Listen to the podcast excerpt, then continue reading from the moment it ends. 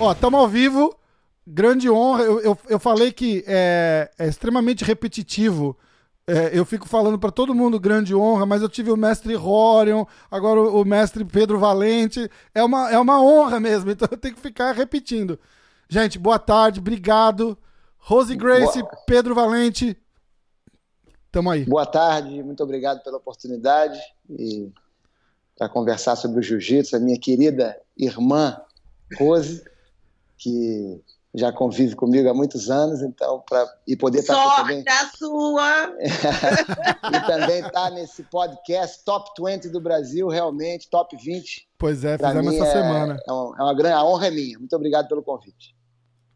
Aí, você sabe que, que o Pedrinho é o neto preferido do meu avô, né? Já vou então, logo falar de cara. Eu ouvi, eu, eu li a história toda, eu conheço um pouco da, um pouco da história. Porque é aquela coisa, você fica vendo é, tem seminário do mestre Horion. Aonde é? Ah, na academia do, do, dos Valentes lá em Miami. Tem seminário do mestre Rickson. A galera vai.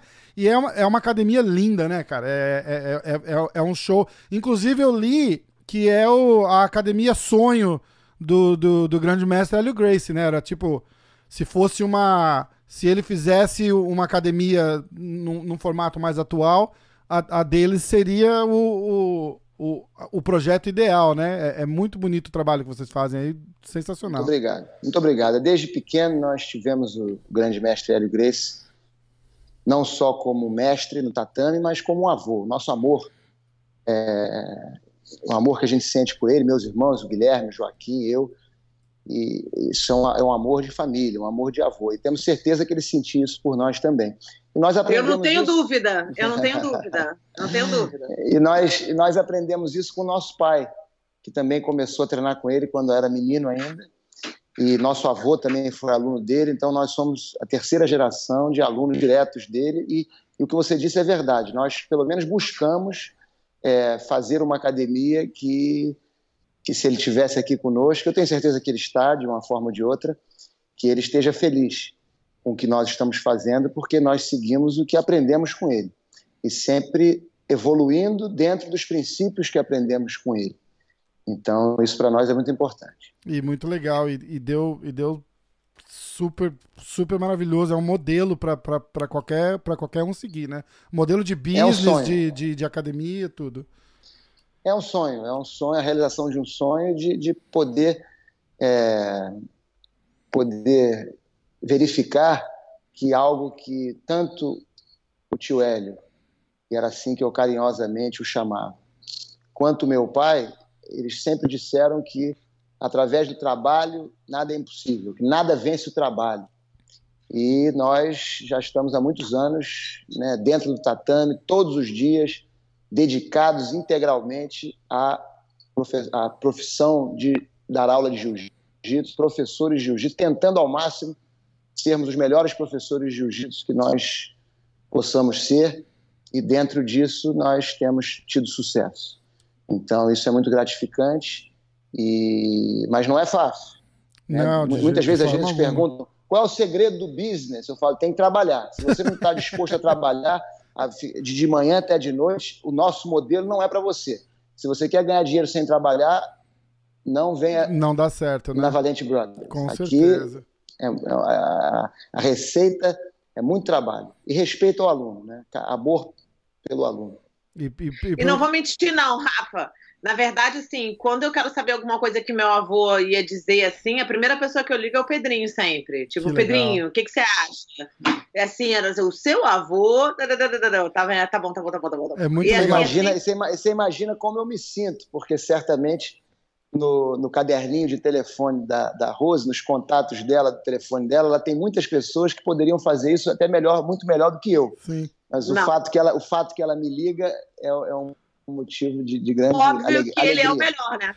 é engraçado porque é, é a segunda pessoa que eu escuto falar isso hoje. O, o Daniel, que, tava, que começou o contato para a gente poder fazer o, o, o podcast. Flanco o Daniel Flanco falou a mesma coisa. Ele falou, cara, às vezes eu faço coisa para Grace Magazine, a primeira pessoa que eu ligo para perguntar assim de história, de acontecimentos e, e como era, como foi, não sei o quê, é o mestre Pedro Valente. Ele chama de professor, né? É o professor Pedro, Pedro Valente. Então É, porque o Pedrinho, o Pedrinho é um historiador nato, obviamente inteligentíssimo e conhecido demais da, do nosso mundo no, do jiu-jitsu e né, da, da atualização, porque assim Teve as pessoas que conviveram, e Pedrinho, me corrige se eu estou errada, mas eu duvido que você vai fazer isso. É, assim, teve as pessoas que conviveram, como meu pai, que conviveram com uma época do vovô, que o vovô era mais novo, que o vovô não sei o que, a época que meu pai viveu. Um exemplo, né? Meu pai e o tio Helson que conviveram com meu avô. Mas aí teve também os últimos anos do vovô, que o Pedrinho estava muito conectado com ele. Então, assim, como neto, assim, como neta que eu sou, ou Pedrinho, tipo assim, um neto também, a nossa visão do vovô é um pouquinho diferente, né? E assim, eu, ele já estava fazendo coisas diferentes, mais updates, essas coisas. Assim, é completamente diferente a visão que a gente tem dele com a visão que o vovô, que o meu pai tem e que o tio Helson tem. Sim. O que é, não faz ser errado, só faz ser da nossa própria maneira, D entendeu? Né? Então, se, comple se, complementam, né? Se claro. complementam, mas assim, é. quando eu quero saber alguma coisa do meu avô mesmo, eu não penso em ligar para ele nenhuma pessoa. Eu ligo pro Pedrinho Valente, porque ele é um historiador nato ele tem muita coisa, muito documento, muita coisa que fala do vovô. Eu adoro a lista da, da, das mulheres. Você não tem aí, né? A lista de uma esposa, uma esposa perfeita? Você tem? Se eu tem, tenho aqui. Não, Existe não tá essa lista, tá... mestre? Ô, Pedrinha. Como assim, cara? Não tá comigo. Você lembra? Vai ficar para um próximo podcast, eu é. lembro, sim e vai ficar para uma próxima. Uma próxima tem alguma aí que você lembra, que você lembra de cabeça aí? Tem aquela lista. Lembro, né? A coisa mais importante então, para ele era.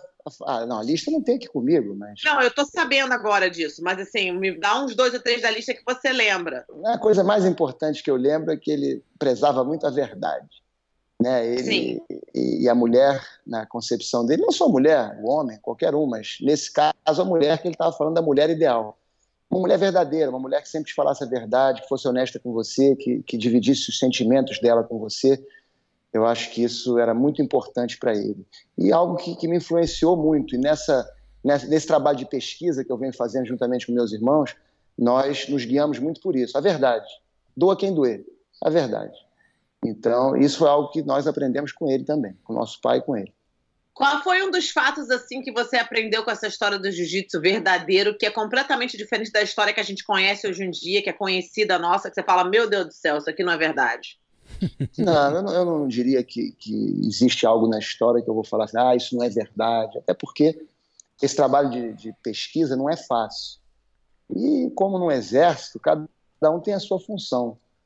Né? E, então, muitas vezes as pessoas né, esperam que uma determinada pessoa tenha um conhecimento histórico e a pessoa está contando o que ela pensa, o que ela sabe, o que ela escutou, o que ela ouviu falar, mas não houve assim realmente um trabalho profundo como esse trabalho que nós estamos fazendo. Então, não há nada assim realmente que eu diga, ah, isso não é verdade, isso é mentira. Não. O que há é a descoberta de, de, de fatos que realmente complementam Sim. essa história.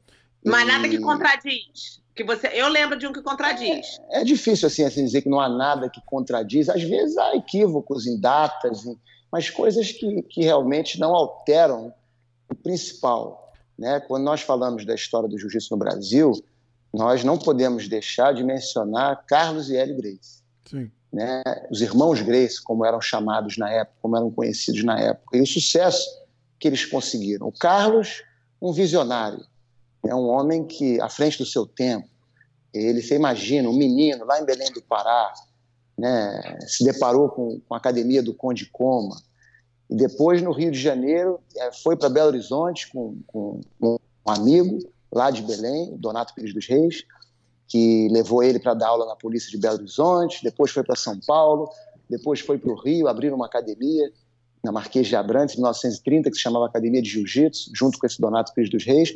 E daí o Donato depois saiu e eles continuaram, o nome Academia Grace.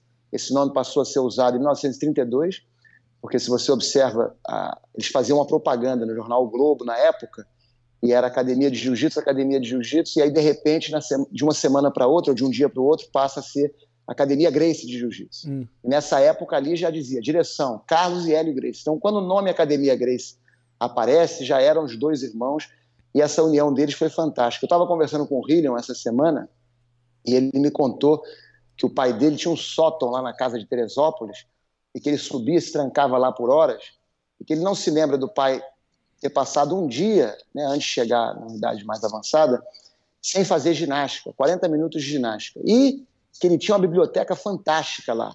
Quer dizer, lia muito, estudava, tinha esse cuidado da pesquisa, do estudo. Então, ele se especializou no jiu-jitsu de uma maneira muito profunda, principalmente na parte filosófica, na parte técnica, é claro, uhum. mas também na parte filosófica. E, e, através desse estudo, por exemplo, o, uma coisa que pouca gente sabe é que o Mitsuyo Maeda, o Conde Poma, ele já falava em alimentação. Isso já era parte do jiu-jitsu que era apresentado no mundo. Isso é tido como uma parte do jiu-jitsu pelos japoneses naquela época, quando eles apresentavam jiu-jitsu, eles falavam em alimentação. Uma alimentação saudável, natural, não comer muita carne, muito parecido o espaçamento das refeições, muito parecido com o que nós fazemos. Mas o que, que o Carlos fez? O grande mestre Carlos fez? Ele foi pesquisar, ele foi estudar, estudou diferentes autores em algumas encruzilhadas que ele, que ele achava, como o Hillion me contou, ele aí fazia experiência, o Tio Hélio me contava isso também, para chegar às suas próprias conclusões.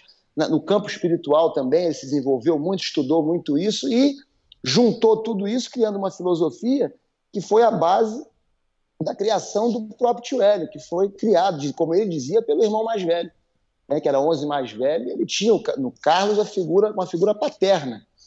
Então ele foi o maior representante da teoria da filosofia do Carlos. E o Carlos tinha muito orgulho do irmão mais novo, que realmente foi um gênio do jiu-jitsu. Ali você tinha uma genialidade. Claro que ele tinha um, conhecimento profundo da, da essência do jiu-jitsu. Quanto mais eu estudo esses livros japoneses antigos, que são fantásticos, e você ali, uma coisa que é surpreendente, Rose, é que você encontra, isso era algo que eu não sabia, um jiu-jitsu muito sofisticado, tanto na parte prática, técnica, quanto na, na, na, teoria. Essa ideia de não usar força, do fraco poder sobrepujar o forte, né? tudo isso está na essência do jiu-jitsu. Mas eu acho, pelo menos que eu tenha visto, o Hélio Grace foi a pessoa, mas de longe, de longe, com todo respeito aos outros praticantes de jiu-jitsu, mas o que mais representou isso na sua ciência, na sua essência, uhum. o que mais foi fiel a, a, esse, a esses princípios do jiu-jitsu. E por isso que ele é uma pessoa que, né, daqui a 200 anos, não vão se lembrar mais de mim, não vão se lembrar mais né, de muitas pessoas, mas o Hélio Grace vai ser lembrado. E ele merece isso. Com certeza. Né, por esse trabalho mar maravilhoso que ele fez. Esse, esse twist do, do, de trazer a arte do Japão e colocar em prática no Brasil, naquela época, naquele tempo. Inclusive, o, a gente estava falando desse, desse negócio de ah, a gente escuta muita coisa, nem tudo é, é, é 100% é verídico, né? Não, não, não vamos chamar de mentira. Mas a, a internet hoje possibilita muito isso. Então a, a informação vem tanta que acaba falando coisa que de repente não foi como aconteceu e é importantíssimo ter esse pé é. no chão na, na raiz é. da história para poder sempre lembrar a verdade. Mas não importa de onde vem a notícia, o, o, o grande mestre Hélio é o é, é a base ali da onde até mais é. na história do que o, o próprio o, o, o grande mestre Carlos acabou ficando como um, um, um, ato secundário ali, porque acho que foi, foi meio a escolha deles, né? O, o suporte, é. de, a parte de ciência, alimentação. Vamos, vamos dividir em time aqui, em trabalho de time e fazer esse negócio funcionar. Olha, eu pessoalmente, dentro do que, principalmente do que o meu pai me ensinou e me contou, eu não daria ao Carlos é, essa figura de papel secundário. É, não, eu porque, sei, ele falou, ele falou isso sem querer, ele falou sem não, querer. Não, não, não é, é só para explicar, porque muitas vezes essa comparação, eu acho, ela, ela, eu acho essa comparação, quem foi mais importante, ela é uma, ela é uma comparação prejudicial para o jiu-jitsu. Com certeza. São não, mas eu, eu, não tava, mestre, eu não tava comparando, pelo amor de Deus. Não, eu falei que é. Ah, não, é, tá. Mas, mas, você sabe que o Carlos. A Rose, tá, com deixa... a Rose tá com isqueira acesa ali, querendo botar fogo aqui. É, mas, Rose, mas deixa eu só dizer uma coisa que eu, que eu acho importante. Não, eu sei que não foi isso que você quis falar, mas eu acho que às vezes o que acontece é o seguinte: as pessoas não entendem que o próprio Carlos Grace dava esse protagonismo ao irmão mais novo. Isso. Ele ficava atrás, por trás. Ele era o cara, ele tinha uma outra faceta do Carlos Grace genial, era essa questão da, da imprensa, né? Ele, ele criou o, o, apelido do Valdemar Santana, o Leopardo Negro, o grande mestre João, João Alberto Barreto, que também é uma figura fantástica, ele também conta uma história que, né, uma época havia um desafio com o Leão de Portugal, que era um lutador português, estava no Brasil, que era muito forte, e ele, ele tinha umas tiradas, o Carlos Grace, fantásticas, e ele disse ao, ao, ao João Alberto, vai na imprensa e diz o seguinte, reduzirei o Leão de Portugal a um simples cabrito português. então, ele tinha essa visão e muito se deve a ele a expansão do jiu-jitsu no Brasil. Porque é importante, como você falou, da propagação do jiu-jitsu do Japão para o Brasil, não foi só no Brasil, viu? É, em muitos lugares do mundo era praticado um jiu-jitsu muito bom. Até na Alemanha tinha um lutador chamado Eric Hahn, um professor de jiu-jitsu, que fez desafios contra lutadores de boxe. Uma história parecida até com, que foi, com a que foi feita no Brasil. E em outros lugares também. O que acontece é que, e aí que entra o grande mérito dos irmãos Grace, do Carlos e do Hélio Grace, que eles conseguiram manter isso. E principalmente com a grande pressão que houve do judô é, mais para frente, em fazer realmente o jiu-jitsu virar judô e fazer o jiu-jitsu se adaptar às regras do judô, eles resistiram e conseguiram preservar durante muito tempo o jiu-jitsu na sua concepção original. Sim, sim. E, e, e eu, inclusive, estava falando que foi. Ele, eles decidiram ali pro bem da, da. Como você falou, né? Ele meio que puxava o Hélio para ser o. O, o, o, frontman ali. Não, e não ele, dúvida. E ele ficou na, na, na, na, história da dieta ali, aquela, toda aquela. A, a, aquele estudo sensacional que ele fez. Você tem que lembrar que naquela época, né? A, a, cabeça do cara em falar assim: olha, é, eu tive uma aula com o mestre Rorion aqui em, em, duas sessões. A gente fez dois podcasts. É, então ele. É. A, é, aquela, na, um cara naquela época, com aquela cabeça, e falar assim: olha, não, o corpo tem que estar tá saudável e vamos fazer essa dieta baseada nisso, nisso e nisso, para que a arte que a gente está tentando mostrar seja feita mais não, ele também, e ele, e ele, também falava em vegetarianismo. Eu hum. tenho um artigo, uma entrevista que ele deu em 1934, ele falando em vegetarianismo naquela época pouca gente falava. Pois é, pois então, é. realmente, um homem à frente do seu tempo que teve uma. E também a, a, a positividade, ele tinha essa filosofia de você acreditar sempre, né? E ele estava lá sempre no, nas lutas que o, que o Hélio Grace teve, o Carlos Grace estava sempre no corner dele, e, e, tanto na parte técnica, quanto na parte mental, quanto na parte da alimentação, tudo. É uma figura fantástica. E o Hélio Grace executando com maestria, dentro da sua genialidade, o método de ensino que ele usava para poder ensinar jiu-jitsu a qualquer pessoa. Ele, é, em inglês, a gente chama isso de Adapted Physical Education, uma, uma educação física adaptada. E ele tinha essa capacidade, podia chegar a qualquer pessoa, uma senhora, uma velhinha, um velhinho, qualquer pessoa, uma criança, ele adaptava a aula para poder fazer com que aquela pessoa não só aprendesse, mas acreditasse que realmente que podia fazer. E, e, isso realmente era uma coisa que ele tinha, esse método, e é fantástico. É Muito legal. Ô, Pedrinho, essa, essa tipo assim, uma das coisas que eu ouvi falar sempre a minha vida toda, e depois eu ouvi dizer que não era tão verdade, verídico, era o fato de que o vovô era um cara muito fraquinho.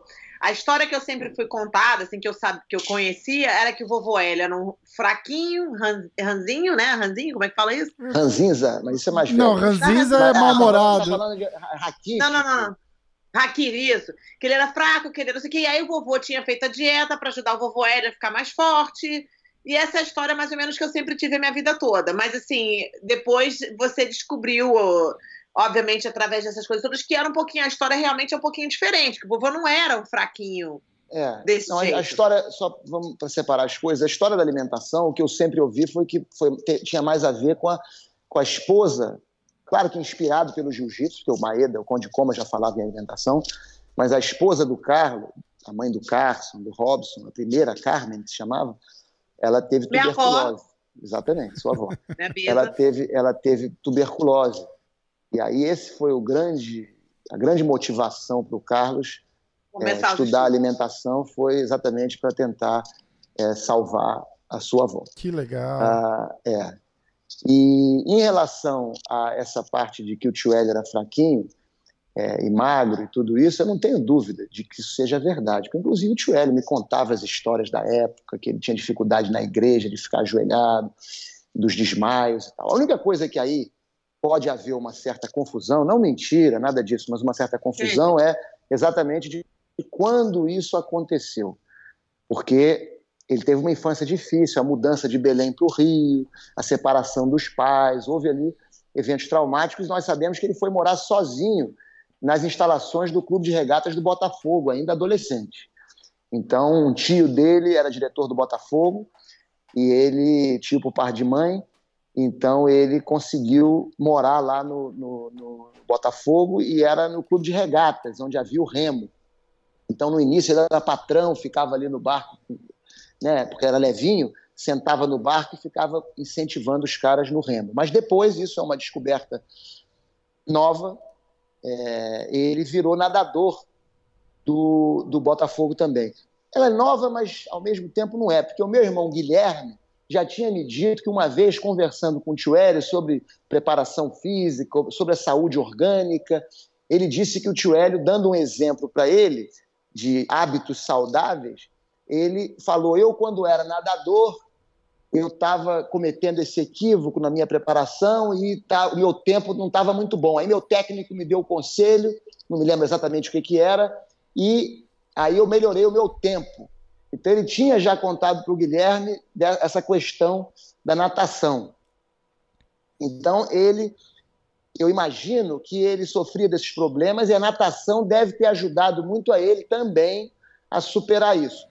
Quando, porque outra coisa que o tio Hélio me disse também é que a primeira vez que ele ouviu falar em jiu-jitsu foi quando ele soube que o Carlos tinha lutado com o japonês Gel Omori que ninguém da família sabia que ele lutava jiu-jitsu. Isso, essa luta, a primeira aconteceu 1928 1929. Nossa, que loucura. Então aí o tio Hélio já tinha é, 14 para 15 anos. E ele ainda estava no. Porque essa época o Carlos morava em São Paulo, o tio Hélio estava no Rio. Aí depois Belo Horizonte, São Paulo, e depois, em 30, é que o tio Carlos vem para o Rio e vai morar nessa casa da Marquês do Abrantes, no Flamengo, e eles montam uma academia lá com o Donato. E aí o tio Hélio sai do Botafogo e vai morar com o irmão. Quer dizer, ele já nadava. Uhum. Então ele já era um atleta da natação. Agora, há atletas magros. Então, ele lutava com caras muito maiores. Então, por isso que às vezes a história, o que acontece é o seguinte: você tem os fatos, mas também há a interpretação dos fatos. E hoje em dia, tem muita gente do contra, né? Não sei se pelo sucesso dos irmãos Grace, tem muita gente querendo mostrar que não é bem assim e tal, e usando a história, mas aí dando uma interpretação negativa para essa história. E aí sim. que eu acho que o nosso, nosso trabalho entra. É, sim, os fatos, a verdade sempre, mas vamos interpretar a coisa com imparcialidade.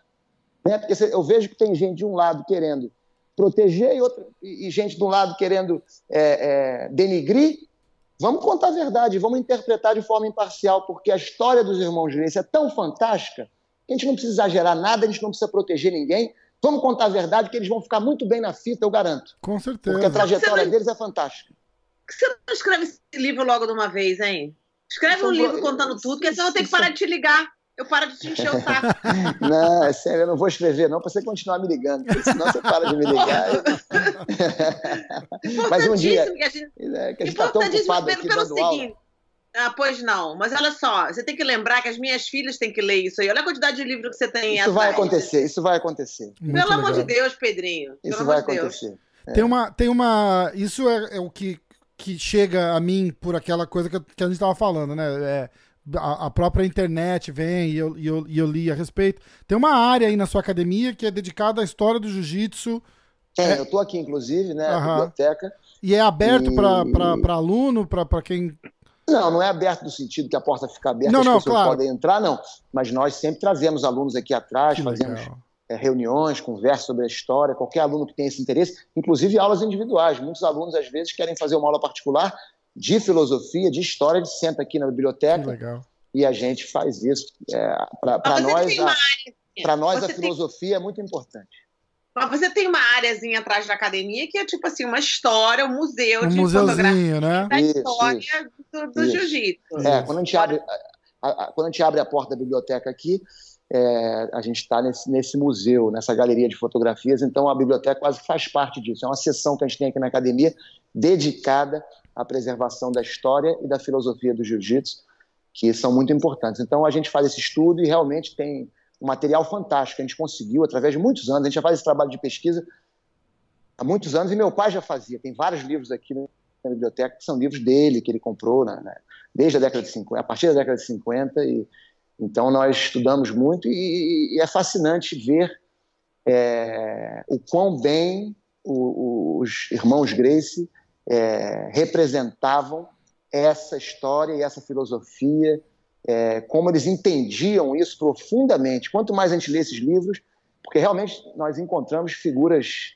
incríveis no Japão, mestres, grandes mestres de jiu-jitsu, que né, já não estão mais aqui há muitos anos, uhum. Pessoas que, que viveram no século passado, até no século retrasado, mas que, através da, dos seus artigos, dos seus livros, nós podemos verificar que eles tinham um entendimento de jiu-jitsu fora do comum. E eu acho e... que o, o, bacana, desculpa te cortar, não, mas não, eu, eu acho que Você o... fala isso todo podcast, cara, já percebeu isso? tá todo podcast tipo um, um, um, um Jô Soares, né, mas é, é porque eu não, eu não quero perder o, o, o, ponto. É importante lembrar, é. ver também o, a qualidade que eles tinham para passar o ensinamento para frente, porque quando você analisa isso, e, e, você é parte disso, né? É, é. Uma, uma curiosidade é que os, os, a família Valente, né? O, o teu pai, é. vocês, os seus irmãos, é a única família fora os Gracie que, que tem é. os, o, a faixa preta entregue pelo grande mestre. É verdade. E isso é algo que nós temos que nós temos que, que render essa homenagem ao nosso grande mestre Hélio Grace. Esse método de ensino fabuloso que ele utilizava, ele organizou uma coisa realmente fantástica, mas não só isso, ele tinha esse instinto. Isso é reconhecido até no próprio livro do Carlos Grace. Deixa eu pegar aqui, um segundo. Olha lá, olha ele, olha ele. Ninguém segura agora. Não, gente, aqui olha, na biblioteca. E, e, olha que honra, o podcast com, com o mestre Pedro Valente de kimono fazendo o podcast com a gente, pô. Esse, esse, esse eu livro... vou pegar meu kimono também dele. Eu tenho o kimono pegar, do Valente. Eu vou, eu vou pegar o meu também. É o kimono do Pedrinho. Aqui, esse o único kimono aqui... que eu tenho aqui em casa é do Pedrinho. É muito bom o kimono dele, falando sério. Mas é, eu, te, eu sei esse livro, exatamente. Esse livro foi escrito em 1948, Introdução ao Jiu-Jitsu. Né? Tem até uma dedicatória para o meu avô Silo aqui. Uau. Ao líder espiritual, doutor Silo Valente, do seu amigo e admirador. Então, introdução ao jiu-jitsu, olha aqui a foto. Demais. Que legal. E o interessante é que há um prefácio desse livro, escrito pelo Henrique Pongetti, que era uma, uma figura fantástica, uma figura muito respeitada na época, inclusive foi aluno dele, e diz o seguinte, no prefácio do livro do Carlos Grace. Carlos Grace fez de seus irmãos lutadores admiráveis, mas para benefício nosso, fez também deles grandes instrutores de jiu-jitsu. Só conheço a escola de Hélio, o mestre perfeito, frequentadíssima por homens de todas as idades e de todas as situações sociais que ali vão buscar mais ainda do que uma incomparável arma de defesa, a saúde física e moral. Hélio aprimorou-se no estudo profundo dos golpes, tornando-se, em certos casos, um inovador. Mas, como mestre, ampliou seus conhecimentos de fisiologia humana para resguardar seus alunos idosos de qualquer, quaisquer surpresas. Um espetáculo admirável da sua academia é a aula suave de jiu-jitsu para esses homens não mais jovens, mas jovens bastante para reagir contra o poder dissolvente da vida sedentária. Então. Parece que tá falando não... de hoje, né? É, Você bota isso hoje, é super atual, né? Muito atual, e nós aqui continuamos isso porque temos alunos acima de 80 anos treinando, e essa técnica suave do jiu-jitsu, né? porque o jiu-jitsu é arte suave. Então, essa técnica, essa suavidade, essa delicadeza, como ele gostava de, de, de dizer, ela nos permite a, ah, beneficiar pessoas de todas as idades. É muito legal. E na conversa que eu tive com o mestre Rony, eu toquei nesse assunto, porque era, era aquelas, aquelas, a, aquela primeira, primeira, eu vou chamar de leva por um termo popular só, mas aquele, aquele primeiro grupo, né? Os, o, o mestre Rony, o mestre Rickson, Royce, é. a, a, família de vocês, estão aí ensinando até hoje, assim, da mais é alta, a mais é alta qualidade. E, e eu ainda eu falei, quando o mestre Rony abriu a garagem dele lá na Califórnia, Falei, o, o cara, ele falou, ah, o pessoal fazia aquela aula e se apaixonava. Eu falei, mas pera, se apaixonava porque era o senhor dando aula. Entendeu? O cara vai na sem fonte dúvida, ali sem, sem, sem saber sem que tá fazendo a aula do, do, assim, tirando o, o mestre Hélio, ele é um dos, sei lá, dos 10, 15 sortudos que, que, teve, é. a, que teve a oportunidade, e não só de capital que o mestre Hélio passava, mas mostra a qualidade de ensino do mestre Hélio. É, exato. O tio Hélio ele deu 28 diplomas, se eu não me engano, é, em vida. E o primeiro foi dado em 1949. É, o Pedro Emetério e o Carson foram os primeiros. Então você imagina, são poucos. Sim, 28. Né, para tantos anos. Exatamente. E isso, essa conversa que nós estamos tendo aqui sobre dar aula para criança, dar aula, esse, método de ensino, me faz lembrar muito também do Royler, do mestre Royler Grace, que, que nós também tivemos a oportunidade de aprender muito com ele. E ele também tem essa habilidade. É, às vezes, se olhar uma aula particular do Royler com uma criança, é uma coisa formidável. Então, realmente, esse método de ensino ele é fantástico e nós é, buscamos aqui em Miami preservar esse método e temos tido muito sucesso é, exatamente porque somos fiéis a isso. O próprio mestre Horan está resgatando esse, esse método com exatamente. o Grace Mastermind, que vai acontecer na, aí na academia de vocês, né? Exatamente. Vamos fazer, é, fazer o, é, o, plug do, do, do, do, é, do projeto do mestre. Vai ter que ser adiado pela questão do coronavírus, né? uhum. né? Nós aqui estamos tomando todas as precauções para proteger os nossos alunos e também para proteger a comunidade. Muito importante, dentro da filosofia do jiu-jitsu, nós sempre pensarmos no próximo e não sermos egoístas. Então, isso partiu do próprio Horion, que nos ligou, e de comum acordo nós decidimos é, adiar, não temos uma data ainda, mas Sim. isso vai acontecer mais para frente. Estava marcado para março 26 ou 21? Exato, era, 26? era 21 de março. 21 de março, Mas né? não vai mais acontecer no 21 de março e a gente vai anunciar a data assim que a situação se normalizar. Eu vou, esse, esse episódio provavelmente vai ao ar depois disso, ah. mas eu vou... Isso é bom, é bom saber porque eu vou dar uma... botar alguma coisa na página, no canal do isso. YouTube, porque a gente postou Perfeito. o episódio com, com uma certa urgência para poder tentar abranger e trazer mais gente para fazer. Entendi. E Entendi. eu quero falar um pouco desse, dessa história com, com o coronavírus. A gente está aí num, num, numa, numa epidemia que está começando é. aí, tá, tá uma loucura. global, né? Mas eu queria é, só fechar, a Rose não gostou, do... mas eu queria só fechar nesse, nesse negócio que a gente estava falando de daquela do, do, do, método de ensino do, do, do grande mestre Hélio, do grande mestre Carlos, e que o, o mestre Ronan tá, tá tá trazendo de volta na, na raiz, né? E, é, e é, eu achei tão legal quando eu li a respeito, um pouquinho antes da gente fazer o, o, o episódio com ele, que é, é, uma ideia genial, porque eu, como uma nova geração do, de aluno de jiu-jitsu, eu me identifico 100% com isso. Eu, eu não quero aprender jiu-jitsu por ponto, eu não vou competir, eu tenho 40 anos de idade, eu sou faixa azul.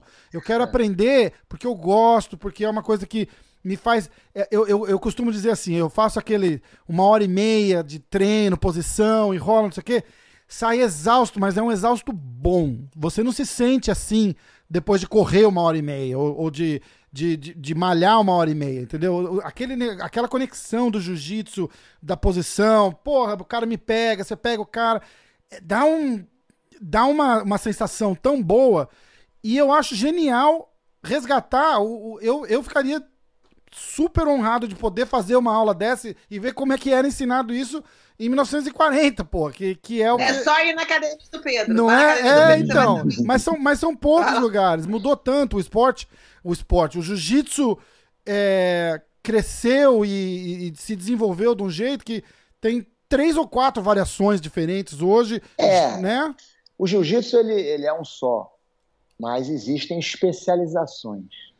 Né? Então, existe a especialização na luta de competição, que é válida, e as pessoas uhum. elas, elas é, focam nisso, e sempre que isso for feito de uma maneira saudável, prezando a saúde, o respeito, né? a filosofia do jiu-jitsu, a boa educação, isso é muito bom, e nós apoiamos, mas não é a nossa especialidade.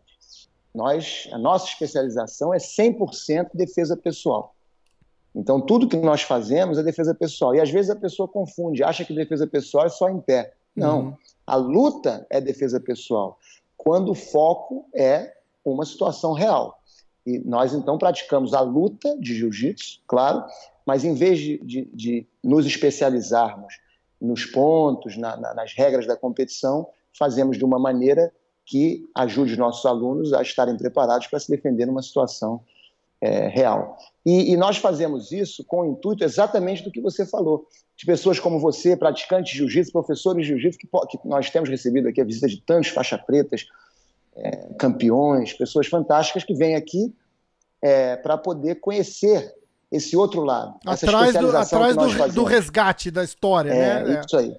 Isso aí. Para a gente é uma grande honra poder receber esses campeões, receber essas grandes personalidades do jiu-jitsu aqui em nossa academia e poder dividir um pouco do que nós fazemos. E voltando na história do, do Hélio, é, é, é referência, né? A pessoa quer. Aonde é que eu vou para aprender o, o, o, do jeito que era, né?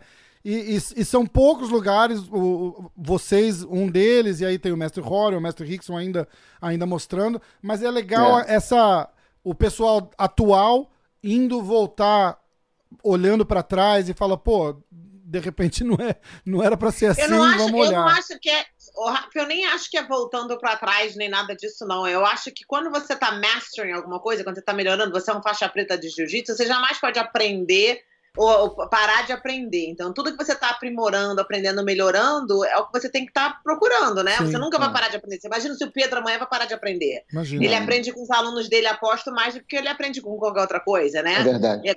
Então, assim, é, é, quando você para, que você fala, ah, aprendi o jiu-jitsu, tô faixa preta, não vou aprender mais nada, aí complica a história. Eu tive uma conversa dessa com faixa preta, aluno do tio Cássio das antigas, eu estava conversando com ele, ele estava dando uma aula na minha frente, ele estava falando dos pontos. Aí aqui são dois pontos na competição. Eu falei, meu Deus do céu. ele saiu da aula, eu falei. Deixa eu ah. falar uma coisa. O que acontece é o seguinte: hoje em dia, antigamente, quando os campeonatos. Porque a gente tem que saber que o campeonato de jiu-jitsu é uma coisa recente, uma coisa que foi inventada no Brasil. Né? Uhum. Né? É, essas regras, isso não existia. Isso é uma Sem coisa dúvida. genuinamente brasileira, esse esporte. Baseado no jiu-jitsu japonês, mas o esporte é brasileiro. O jiu-jitsu é japonês mas o esporte é brasileiro. É, no começo era uma coisa que acontecia duas vezes por ano, depois um pouquinho mais, eram poucos campeonatos. Então, mas hoje em dia o esporte se tornou muito competitivo.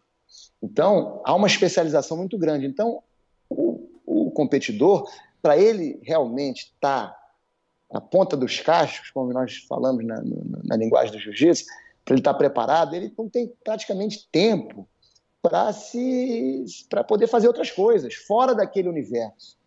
Então essa especialização, especialização no campeonato, ela quase que foi necessária. E você vê que os grandes campeões de jiu-jitsu hoje em dia eles são focados nisso. Mas muita gente não sabe que o jiu-jitsu, dentro do seu escopo é, completo, dentro do jiu-jitsu integral, vamos dizer assim, muito pouca gente sabe que o jiu-jitsu tem golpes traumáticos. Tem soco, tem chute, tem cotovelado, tem joelhado, tudo isso faz parte do jiu-jitsu. No Japão se chamava Temiwaza são as técnicas de traumatismo. Né? E é, é raro você aprender técnica de traumatismo dentro de uma academia de jiu-jitsu. Às vezes, até na academia de jiu-jitsu, eles têm uma aula de muay thai, uma aula de kickboxing, uhum. mas porque não ensinam, ou não aprenderam, ou não sabem as técnicas ou a estratégia do traumatismo do jiu-jitsu. Porque as técnicas, você dá um soco, tem a melhor maneira de dar um soco, o boxer sabe dar um soco, é, o karateca sabe dar um soco, mas a questão não é essa, a questão é qual é a estratégia do jiu-jitsu? Jiu-jitsu é uma estratégia. Então, você aplicar ajoelhado, chute, o pisão, a, a cotovelada, mas de uma, dentro de uma estratégia, e nós também temos feito um trabalho aqui muito importante, meu irmão Guilherme, que também é, um, é especialista nessa área, é, tem estado à frente disso, e isso, nossos alunos gostam muito, e, e isso tem sido muito positivo. Abraço. O Guilherme faz o quê? Ele dá, ele dá aula de. Ele dá uma. É. Você está falando que o Guilherme dá, ele dá o quê? Como assim? A, a, gente tem uma aula aqui que chama Striking Techniques. Que aula de, de, golpes traumáticos. Sim, já há muitos anos. já há muitos anos, com luva, com protetor de, de canela, com tudo isso, claro. E, e, é feito a parte de ataque e defesa uh, do, do, do, do do jiu-jitsu, né? Dos golpes traumáticos. Então, então deixa eu fazer uma pergunta assim, Pedro, para você, se o Rafael me deixar, né? O negócio é o seguinte. eu tô quietinho aqui, Rose. O vovô, o vovô, eu lembro do vovô assim, e me, corre, me corrige se eu estiver errada.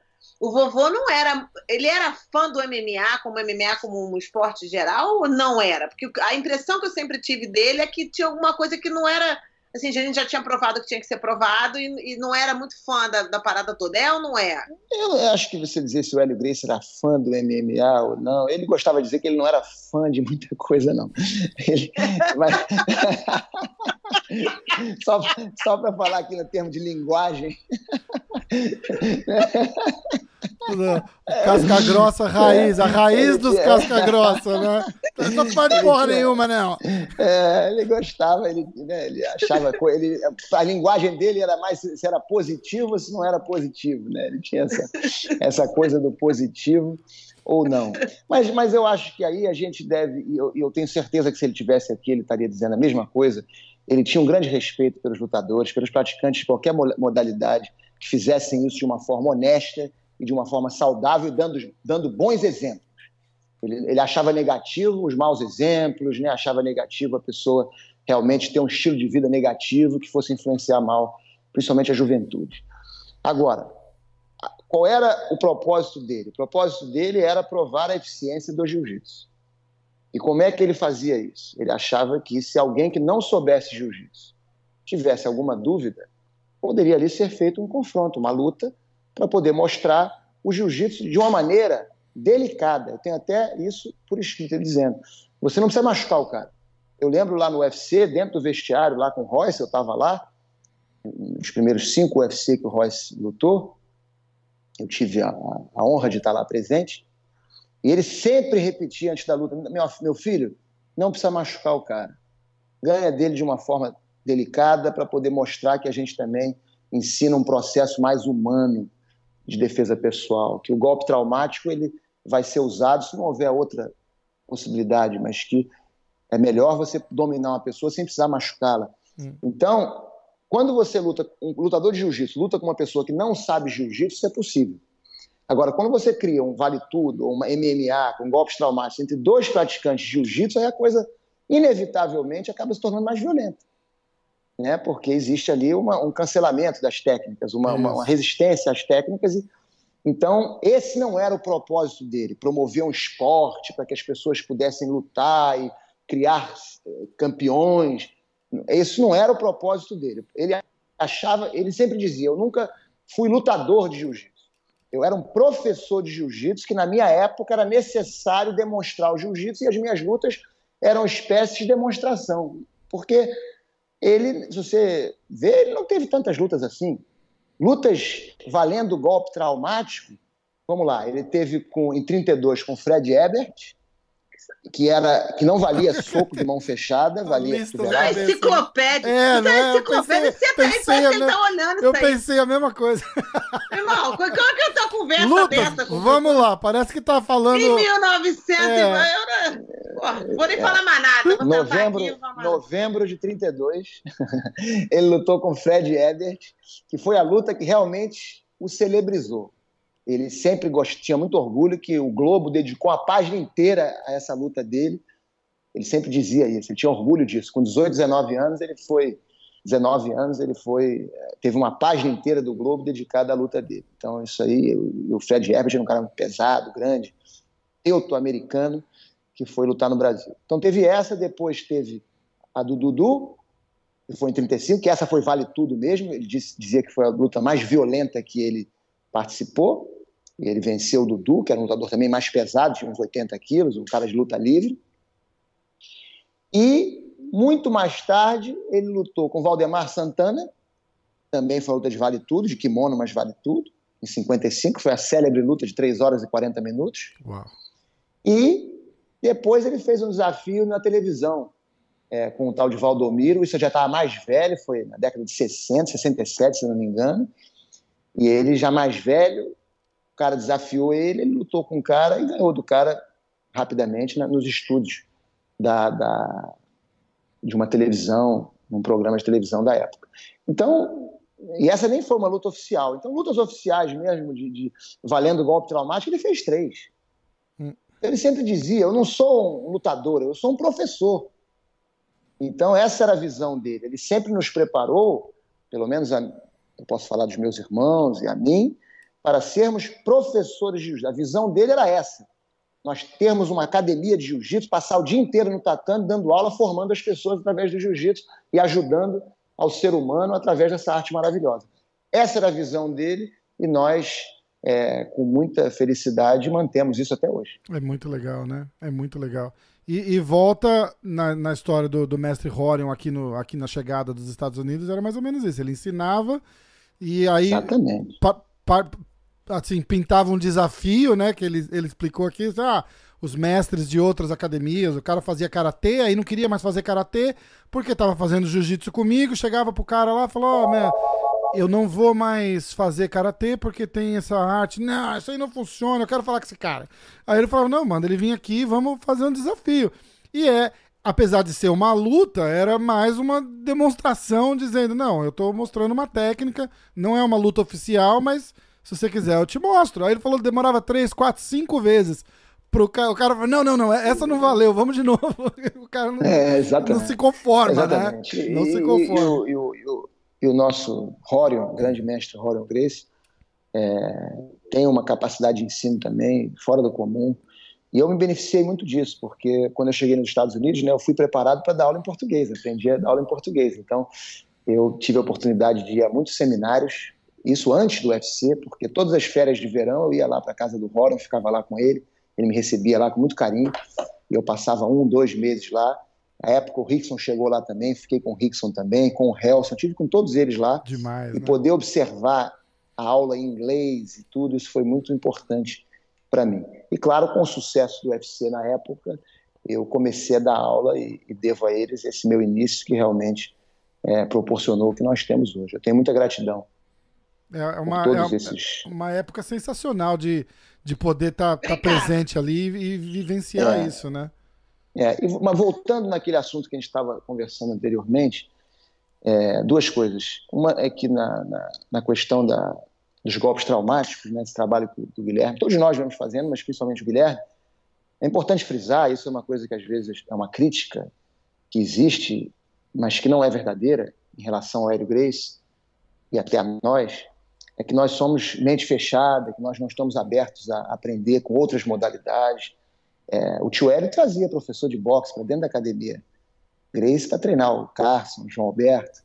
É, treinava ele mesmo, treinou boxe. Ele me dizia que treinava boxe com, com caras campeões de boxe. Era, ele se sentia muito eficiente dentro do, do boxe. Ele tinha boa, ele falava golpe de vista, né, noção de distância. Então, isso sempre foi feito né? O, o, e nós aqui também temos, conversamos com alunos que dão opiniões, pessoas de kickboxing, de, de, do kickboxing holandês, é, do boxe, do karatê. Então, é, isso é algo que nós sempre nos, nos, nos, nos mantemos abertos a esses conceitos técnicos. Claro que dentro da estratégia isso é fundamental, porque nós não treinamos nossos alunos para entrar num campeonato como forma de entretenimento ao público.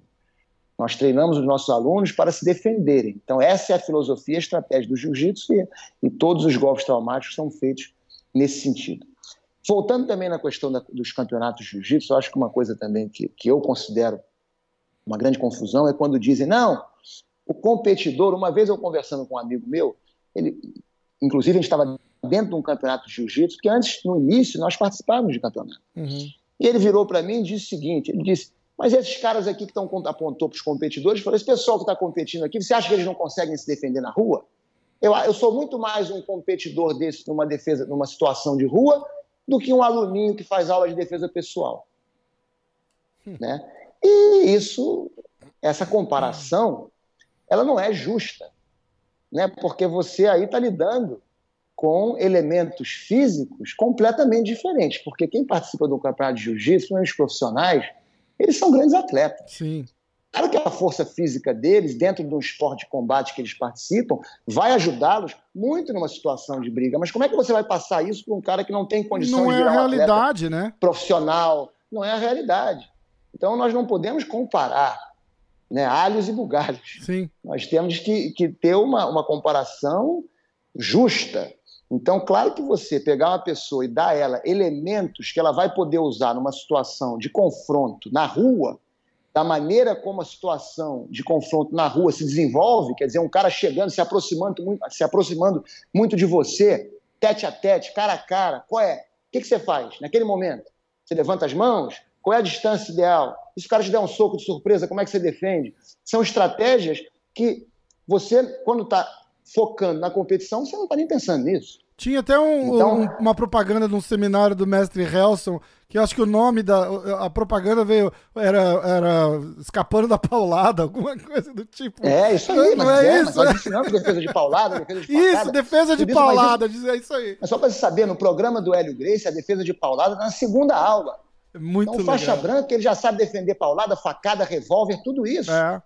Entendeu? Além da luta. Porque às vezes as pessoas acham que é uma separação entre a luta e a defesa pessoal. Não.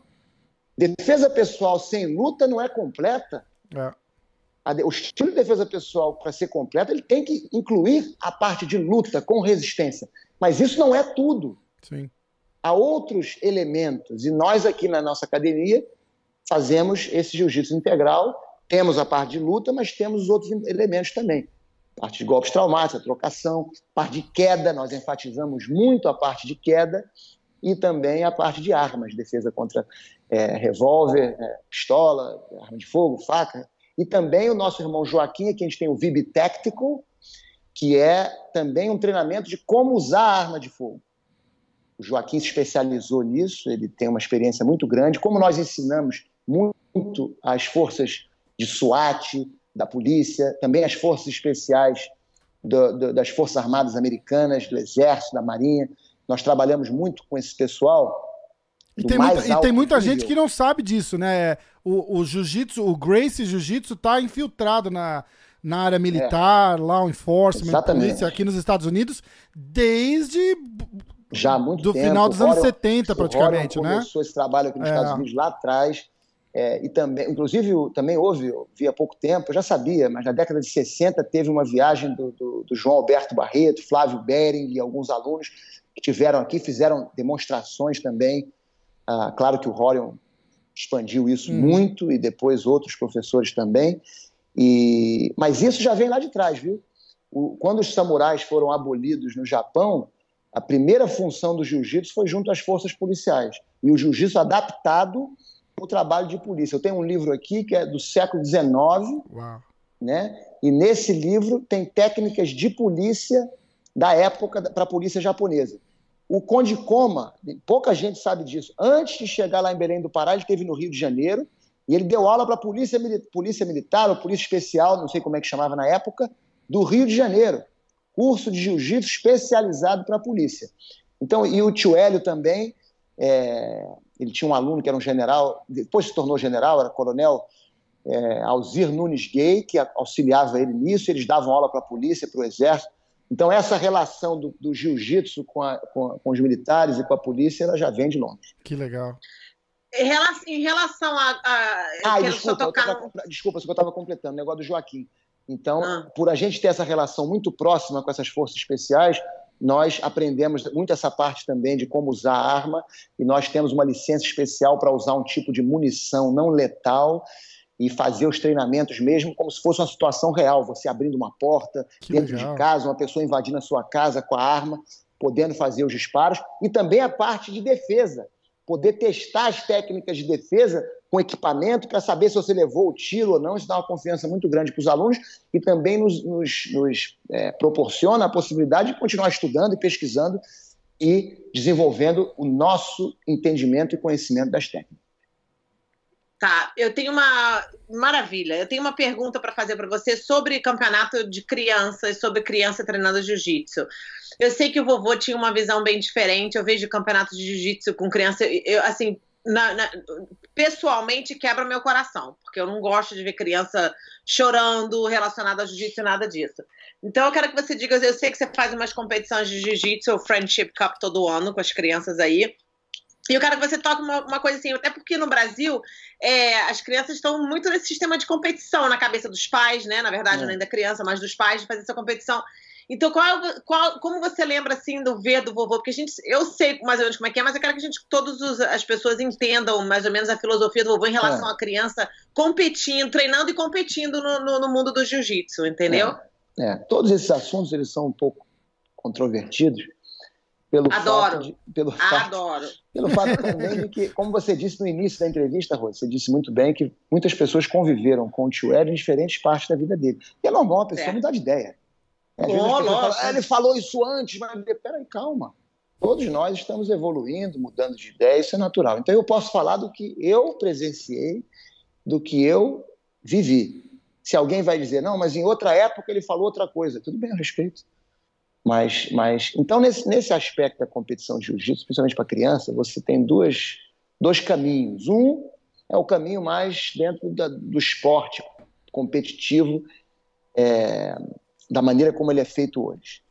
Né? A, a competição para poder chegar ao, ao maior nível de performance dentro daquela, daquela atividade.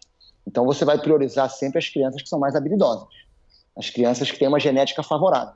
E você vai fazer o teu treinamento todo voltado para isso, para poder trazer ali um elemento mais desenvolvido fisicamente e que essas crianças treinem para poder ganharem das outras crianças que estão treinando e isso realmente vai criando um desenvolvimento muito grande dentro dessa concepção. Qual é o que acontece nesse caso? Algumas crianças ficam de fora, são excluídas, porque não conseguem acompanhar esse ritmo, e então elas normalmente saem do jiu-jitsu e, e, e, não continuam. O tio Hélio, né, a sua pergunta foi em relação ao tio Hélio, ele tinha uma preocupação muito grande com aqueles que precisam do jiu-jitsu, na opinião dele, são mais do jiu-jitsu. São aqueles que não são os que têm as melhores capacidades físicas. Talvez porque ele, na juventude. Provavelmente dele, como ele, né? Exatamente. Talvez porque ele, na, na juventude dele, ele é, não é, tinha essas condições físicas quando era muito criança. Então ele sofreu na pele isso. Então ele tinha essa coisa de ajudar. Então é, esse é o nosso papel, tá? Nós aqui na academia nós ensinamos de uma forma que nós vamos ensinar a todos, tanto o que é mais atleta quanto o que não é. Tanto o que tem a melhor genética quanto o que não é. Eu sempre digo para os pais: eu não estou aqui treinando o seu filho para ser o melhor é, grappler, o melhor lutador de oito anos de idade do mundo. Esse não é o propósito da nossa aula. O propósito da nossa aula é que o seu filho seja o melhor ser humano, que ele tenha mais autoconfiança, que ele saiba se defender de uma maneira real se alguém agredi-lo, claro, mas que ele possa falar olhando no olho, dar um aperto de mão firme, que ele possa ter autoconfiança, que ele possa se alimentar melhor, criar valores, passar a filosofia do jiu-jitsu nessa idade é a melhor coisa, porque é a idade que eles ainda estão muito mais abertos para poder mudar certos hábitos. Então, para a gente, esse, esse trabalho do, do jiu-jitsu como uma influência positiva na vida da pessoa é muito mais importante do que qualquer outra coisa. A minha Caiu, câmera. Ah, não, eu tô ah. aqui, mas a minha câmera sumiu. É. Ah, Peraí, eu não sei o que aconteceu aqui. Vamos lá. E Pedrinho, continuando aqui enquanto o Rafael fixa o problema, é, ele então, como é que você faz a sua competição agora, o Friendship Cup? Você faz a competição de jiu-jitsu para criança, como é que ela funciona? É, como é que ela é diferente das gente, outras competições? É, a gente chama de Youth Fellowship Challenge. Okay. É, a, gente faz, a gente faz isso já há muitos anos. E a ideia é dar à criança a verdadeira, o verdadeiro sentimento da competição, né, que é muito importante, ela tem que ir ali, porque o jiu-jitsu ele não deixa dúvida quanto à sua, à sua performance, né? Porque o cara está montado em cima de você, você sabe que você está ali por baixo, se você conseguiu derrubar, se você foi derrubado, se você foi estrangulado. Se...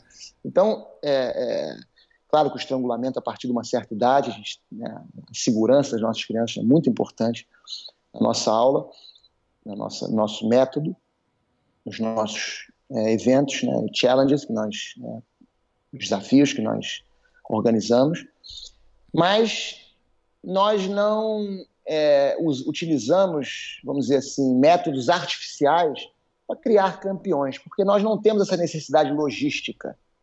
Então, se as duas pessoas, duas crianças foram lutaram bem, eles já sabem quem ganhou, quem não ganhou, não há contagem de pontos, não há nada disso. Então, a oportunidade de lutarem, deles competirem, e aí eles se sentem bem, se sentem campeões, principalmente numa idade muito pequena, criança de três. Meu filho participou do primeiro é, no ano passado, é, tinha acabado de fazer três anos. Né? Então, são crianças muito pequenininhas. Então, não há necessidade de uma criança ficar ali, ah, se sentir perdedora. não tem ainda a capacidade psicológica de entender isso. Ah, tem que aprender a perder? Claro que tem, claro que tem, mas tudo tem a sua hora. Então nós é, estudamos muito a psicologia isso. infantil e nós acreditamos que a, a, o perder e ganhar dentro da luta para uma idade muito jovem, claro que depois de uma certa idade aí não, mas numa idade muito jovem, ela é, ela é, é desnecessária você ter essa coisa de, de ter que artificialmente dizer você ganhou, você perdeu. A criança ali já sente, já sabe. Né? E também outra coisa. Qual é, é que nem, é que nem não, não, não rola na academia. É, você, você não está contando ponto exato. ali. Você rola é, lá aí. cinco minutinhos ou você bate ou não bate e acabou. É no final você fala, pô, outra, levei um amasso, cinco minutos, não bati e saí feliz. Eu sou faixa azul, eu rolo com faixa roxa, com faixa marrom. O cara não me pega em cinco minutos, eu ganhei. É, mas isso aí. Mas não, mas, mas de qualquer maneira você ganhou. Deixa eu explicar por quê. O objetivo do esporte de competição, boa, o objetivo do esporte de competição é exatamente você a vitória. Né? É a vitória. Eu, eu, vejo, hoje, principalmente hoje em dia, antigamente, quando houve a idealização da Olimpíada, né? Pierre de Coubertin, o cara que inventou os Jogos Olímpicos modernos, a ideia dizia, o ideal é competir, quer dizer, o importante não é perder ou ganhar, o importante é competir. Hoje em dia isso acabou.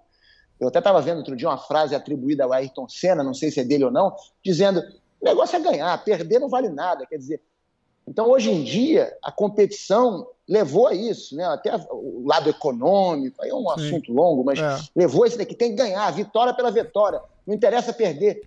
E para a gente não é isso, porque nós ensinamos defesa pessoal. Então você não precisa necessariamente fazer o outro perder para você ganhar. Se houver uma situação, uma discussão, houver uma briga e você não for para o hospital, você for para casa, você ganhou, você ganhou é. independente do que aconteceu com outro cara. Então, os dois podem ganhar ao mesmo tempo. Isso. Entendeu? então, tão... dentro, o, o, nosso, o nosso evento é organizado dentro desse conceito. Né? Não, é uma, não, há, não há necessidade de você criar vencedores através de, de sistemas artificiais que não, tão, não tem nada a ver com, a nossa, com o nosso objetivo, que não é um objetivo esportivo, é um objetivo de defesa pessoal. E aquele evento ele nada mais é do que uma ferramenta que nós usamos para ajudar no desenvolvimento técnico é o, psicológico. É o antigo, o antigo confere. Exatamente, exatamente. e é? aquela coisa, aquela, aquela frase né, que, que, que eles falam em inglês, né? You, you don't lose, you, you, either win or you learn. Ou você ganha ou você aprende. É. E, e, isso é, é, muito importante, porque num treino, no, na luta de jiu-jitsu, a gente aprende muito mais quando a gente perde do que quando a gente ganha. Então, normalmente você ganha quando você perde, né? É. porque você aprender mais é a maior vitória. Então, é, é isso aí, é, é, tudo isso que nós estamos conversando devem ser vistos, na nossa concepção, como ferramentas para a grande vitória do jiu-jitsu. Qual é a grande vitória? Que nós sejamos melhores seres humanos. Eu acho, eu Essa acho é a super... grande finalidade do jiu-jitsu. Eu acho tão legal esse, esse negócio de, de, de, do foco na defesa pessoal, que eu, eu, isso é uma historinha que eu já... É uma historinha que eu já... Ixi, que, que, vocês estão me ouvindo? Estou ouvindo bem. Tá um eco, tá. né? Já tá, começou a dar um eco. Sabe o que eu acho que eu vou fazer? Vamos desconectar e reconectar? Vamos. Porque o Skype, a gente fica usando muito muito do serviço deles, eles começam a, Ó, passou, passou é. Ah, parece que melhorou, é. é. Pode ser um up and down na, na conexão. É, Voltando, essa, essa história da defesa pessoal, do jiu-jitsu para defesa pessoal, tá tão perdida hoje que eu, eu vivenciei uma história. Minha filha faz jiu-jitsu e ela vai na academia e treina tal. E belezinha, é Grace Jiu-Jitsu e ela rola com as meninas, faz posição e papapá. Ela teve um. Ela teve um, um evento na escola que um menino foi e ah, nós todos moramos aqui no, nos Estados Unidos. Aqui é, é, normal ter criança com, com algum tipo de, de, de, de, de eles chamam de challenge, né? De tipo de, é. de desafio ou comportamental ou, ou, ou, mental mesmo. Então, mas eles estão na mesma classe. Eu, eu acho bacana, eu, eu, eu gosto da iniciativa até um certo ponto. E tinha uma classe que ela tava que tinha esse menino devia ter acho que dois anos a mais que ela, menino mais grandalhão tal, mas ele tinha um pouquinho de dificuldade. Então, deficiência, né? Isso, isso. É, sutil, mas tinha. E aí, num Sim. dia, brincando, ele foi e deu um tapa nela, na minha filha, de oito anos. E a professora mandou uma notinha e tal, e eu conversando com a minha mulher, eu falei, olha, não, não tem por que fazer alarde, é criança brincando, uma hora alguém vai dar um tapa em alguém. Infelizmente foi na nossa é. filha, e deixa pra lá porque é coisa de criança, não se mete. Passou dois dias, teve outro caso do mesmo menino, e aí ela tava sentada numa rodinha com as meninas, e ele passou e deu um chute nela. Aí eu falei, bom, agora a gente tem um problema, a gente vai ter que resolver. E eu cheguei, numa das conversas que eu tive com ela, porque aí ela começou a ficar com medo de ir, era num, num after school, ela falou, ah, eu não quero ir porque esse menino vai estar tá lá. Eu falei, escuta, você tá fazendo jiu-jitsu, não tá? Ela falou, tô. Eu falei, o que eu quero que você faça é o seguinte, a próxima aula que você tiver e esse menino estiver lá, se ele chegar perto de você, eu quero que você levante, olhe no olho dele e fala, back off. E se ele não se afastar, você vai colocar ele no chão vai montar nele e vai chamar a professora. Falei, igual você faz na aula de jiu-jitsu. E foi, ela teve um clique ali que eles não mostram mais isso. Ou seja, ela tá fazendo jiu-jitsu, mas não é para defesa pessoal, porque ela, ela não tinha feito a conexão até eu falar para ela que o que você faz ali na academia, você pode aplicar para sua defesa na escola. E ela adorou, ela falou, ah, ok. Eu falei, ó, oh, você sabe, you know how to take him down if you need to, right? Ela falou, sei. Eu falei, ok, so that's what you're gonna do. You're gonna take him down, you're gonna mount, and you wait for the teacher. Don't choke him, just wait for the é. teacher.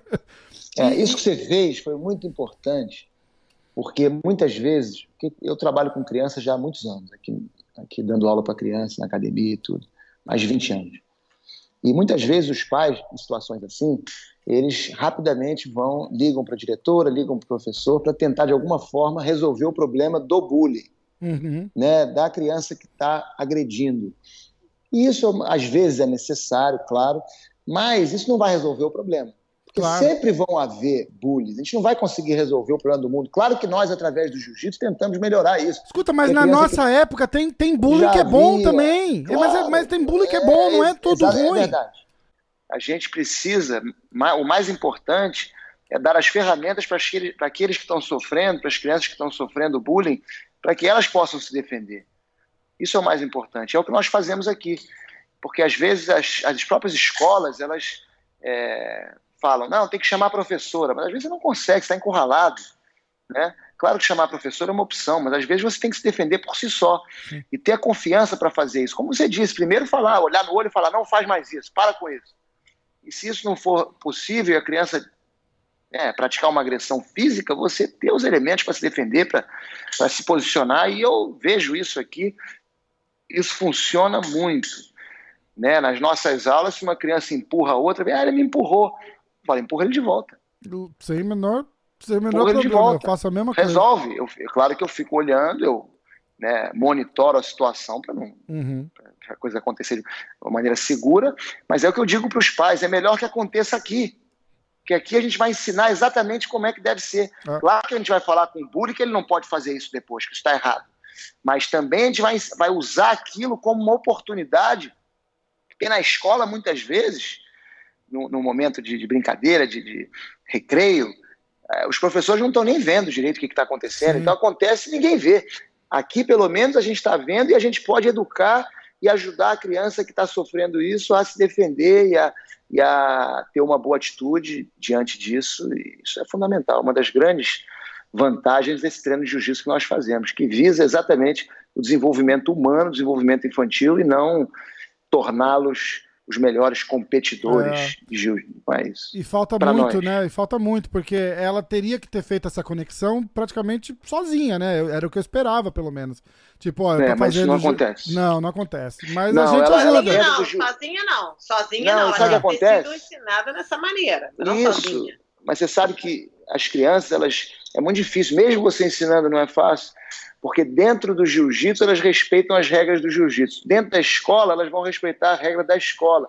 E se a professora fala não pode, elas muitas vezes apanham caladas porque a professora disse que não pode. Isso é um absurdo. É, é verdade. A professora não tem que dizer isso, não pode. Entendeu? Tem que. Pode dizer para o outro, para não fazer, mas como é que vai dizer você não pode se defender, tirar da criança a capacidade de se defender? Isso é um erro. É. Eu gravei um vídeo há muito tempo, um tempo atrás sobre isso, fez muito sucesso, dizendo exatamente isso, que isso é um crime que muitas professoras, pedagogas cometem, coitadas, não por mal, mas cometem esse erro grave, porque é, pensam que assim vai ser melhor para tudo, mas, ah, não, vou botar os dois de castigo. Não, que isso? Vamos ver quem começou, quem está certo, quem está errado. Pode ser que uma criança esteja simplesmente se defendendo. Ela tem isso que ser recompensada por isso, não o contrário. Isso aconteceu aqui em casa essa semana, literalmente isso dentro da minha casa. A Raifa teve um, uma situação na escola com a amiga e ela viu de longe, quando a menina foi, foi para cima dela, ela viu de longe o professor da escola, ela só precisa, pensava no professor que ela ia arrumar um problema se ela batesse é, na garota ou fizesse é uma coisa, então ela ficou olhando pro cara, tipo, segurando a garota para não chegar perto dela, mas não fez nada, ficou segurando a mão da garota para não faz, fez nada, não pelo fato dela estava com medo que ela ia ser é. expulsa da escola e suspensa se ela reagisse. E eu expliquei que isso não é uma possibilidade. Que ela é. Ela tem que dar um soco logo para acabar com a brincadeira. Estamos numa briga. soco na cara. soco na cara. Eu falei pra ela, ó, não, não é o nariz, você tem que não. Bota atrás, já não você tá lá até o final. Vamos lá. Com a irmã junto, segura ela que eu chuto. É, não, mas... Ensinei tapão pra ela, pra amiga dela, vamos dar um tapão bom, bem na orelha, no pé da orelha, vamos nessa. Deixa de bobeira. Mas, ô Pedro, algum pensamento final? Eu sei que você aprendeu muitas coisas com o vovô Hélio, muitas coisas com meu pai, muitas coisas com todos os homens maravilhosos, esses homens queridos da nossa família. Qual foi a lição mais importante que você aprendeu comigo até hoje, Pedrinho? Não interrompe ela quando ela estiver falando, é uma. É isso aí, essa é boa. Essa é boa. Não, não contraria as mulheres. É a estratégia mulheres... do Sabe o que, que jiu-jitsu quer dizer? Acho suave, mas na verdade é o ju, que no Brasil muita gente escreve Gil, mas na verdade é o mesmo caractere do judô. Hum. É, você não escreve Gildo, uhum. você escreve judô, e é o mesmo caractere. Então a maneira certa de você transliterar esse caractere é o ju. Claro que hoje em dia isso já é aceito, mas nós muitas vezes escrevemos a grafia correta, JU, porque nós estamos. Uma, uma das nossas missões é trazer de volta o Ju para o jiu-jitsu. Ah. E o Hélio Gracie, né, ele representava o Ju melhor do que ninguém. O que, que é o Ju? Em japonês fala Jiu-Jitsu, Jiu-Jitsu. Mas o que, que é esse, esse Ju, que também se diz Yawara em japonês? É você ceder para vencer. É você não resistir. Hum. Ouviram, Isso... né, meninos? Ouviram, então, isso, né? Isso é o que eu, entendeu? Com as mulheres isso é fantástico, ceder para vencer. Sempre. Mas, mas na vida, mas na vida, você saber aceitar as coisas como elas são. A, a lição mais importante que eu aprendi é a lição de que tudo que nos acontece é para o nosso bem, que nada acontece por acaso. Em tempos de coronavírus, isso é testado assim de uma forma muito forte né? E você queria puxar esse assunto do coronavírus, eu acho importante, uhum. porque tem muita gente no mundo hoje que está ansiosa, que está preocupada, e com razão. Né? É um momento delicado. E, e, esse vírus ele tem que ser levado a sério, principalmente pelos mais vulneráveis da nossa sociedade, e não tem a nossa imunidade e que muitas vezes já são doentes e que podem morrer com essa doença. E o problema é que a propagação é feita muito rapidamente. Então, muitas vezes as pessoas de forma egoísta dizem: "Eu não estou preocupado com isso porque é uma gripe". Sim, eu pessoalmente eu me mantenho confortável com o fato de que se me pegar, eu acredito muito na minha imunidade, eu tenho muita confiança que eu posso derrotar esse vírus. Mas e os que não têm a minha imunidade? Sim. E aqueles que não têm essa possibilidade? E os mais velhinhos? Então, se eu for irresponsável e eu me contaminar e começar a contaminar as outras pessoas, então, eu vou estar contribuindo para que essas pessoas possam é, é, morrer, inclusive, porque se muitas pessoas pegarem esse vírus ao mesmo tempo, o nosso sistema de saúde não tem capacidade de, é, de poder é, cuidar de tantas pessoas ao mesmo tempo. Então, o que eles estão tentando fazer? Eles estão tentando alongar esse processo um pouco, diminuir a velocidade do contágio para que as pessoas possam, para que o sistema de saúde tenha a capacidade de cuidar de todo mundo. Né? Porque senão entra em colapso, senão Sim. não tem leitos nos hospitais é, suficientes para cuidar de todo mundo. Então, nós, na segunda-feira, isso não foi anunciado oficialmente ainda, mas eu posso já dar, aqui dar para vocês. É, claro, acho que imagino quando esse podcast for ao ar já vai já, ter acontecido, isso. mas nós vamos anunciar é, que a academia, as aulas de grupo vão ser canceladas já agora, e e a gente vai fazer tudo que a gente tiver ao nosso alcance para contribuir com a contenção desse, desse vírus, com a, é, você tentar diminuir a velocidade desse contágio para poder ajudar a comunidade. O problema não somos nós, Sim. né? O problema não são a maioria, a grande a maioria dos nossos alunos aqui não são, não estão nesse grupo de risco. Mas nós não podemos ser egoístas e nós temos que contribuir para, para o bem comum. Isso é uma filosofia do jiu-jitsu, né? Você cuidar sempre do próximo, e principalmente daqueles que são mais vulneráveis. Sim. Gente, eu não acredito em nada desse vírus. Essa é uma palhaçada do tamanho não, de um não, bonde. Rose, eu, eu, eu, também fui criado eu não aguento assim. Isso. Mas deixa eu te falar uma coisa. Eu, eu adoro também, o, também... O, o, balanço que faz. É. A, a serenidade do mestre mas, explicando. Mas vamos, vai ser importante. Deixa eu te falar isso, Rose, que isso é importante. Eu fui criado com essa mesma desconfiança que você. Entendeu? Eu fui criado dessa mesma maneira mas nós já sabemos, né, não é nem a imprensa, não é nada, nós sabemos o que está acontecendo na Itália, nós sabemos o que aconteceu na China, isso não é imprensa, é, a gente tem os, os, relatos de pessoas, eu já conheço várias pessoas no Brasil, inclusive, que estão passando por isso. Então, é uma gripe branda para muitas pessoas? É. Para muitas pessoas é, para outras nem tanto. E tem gente já que nem, nem o sintoma aparece. Que né? nem os sintomas. E uma coisa legal disso é que as crianças são mais. É, não se afetam tanto por isso. Isso é uhum. bom mas os velhinhos não, e tem, e, e tem morrido muito velhinho na Itália. Ah, morre velhinho com flu, e, não, mas não, não, não, mas essa, morre gente com não, tudo, mas não, fica mas, essa, essa virutice não, de caralho não, agora não, com não. negócio. Se você, olhar, se você olhar os números das pessoas, dos velhinhos que morrem morre, com flu, 2%, Pedrinho. isso aí, se você tiver um milhão de pessoas, quanto é 2%? Entendeu? Se você tiver 50 milhões de pessoas, quanto é 2%? Pedro, influenza é a mesma coisa. Não, Depressão. Não, é a mesma coisa pela. Cigarro mata mais do que coronavírus. Pergunta se está todo mundo nessa frenzy aí. São duas coisas, só, só para terminar. O, o, o, o, influ, o influenza, você é, ele é uma gripe muito perigosa, claro, mas você já tem uma vacina, o Estado ele tem condição de diminuir a, a velocidade do contágio das pessoas. Eles têm armas para lutar. Nós não temos como medida de saúde como medida de saúde pública, sim. O indivíduo é outra coisa. Você tem que ter duas, duas coisas separadas. Você tem que saber, Rose, que estatisticamente, depois da, do advento da vacina, muito menos pessoas morreram de várias doenças que antes morriam milhões de pessoas. É, mas então, hoje em então dia a gente tem mais acesso a, a, água, a sabão, a coisas que antigamente não tinham também, né, Pedrinho? É, eu, eu entendo essa sua linha de raciocínio, mas eu acho que nós, como uma sociedade, nós como sociedade, nós devemos é, tomar todas as medidas possíveis para não contribuir com, mesmo que a gente tenha dúvidas, eu sei que muita gente tem dúvida, né? Será que é? Será que não é? Será que isso é assim mesmo? Será que não é? Mas na dúvida a gente tem que, tem que fazer, a gente não pode nadar contra a maré nesse momento, é um momento muito perigoso, muito delicado. Então eu faço aqui um apelo a todos que estão ouvindo esse podcast que realmente levem isso a sério que, e que mantenham uma certa distância das pessoas para que é, o nosso sistema de saúde tenha a capacidade de, de, de cuidar de todo mundo e que menos pessoas venham a falecer com esse vírus. Não, mas eu Pelo concordo. De aqui, aqui ah, tá... lógico concordo. Vai falar o quê, né? Vai falar contra o Pedrinho agora? Nunca, né? Sozinha mesmo. Lógico que você concorda, né? Obrigada, Rafael. Oh, eu concordo também.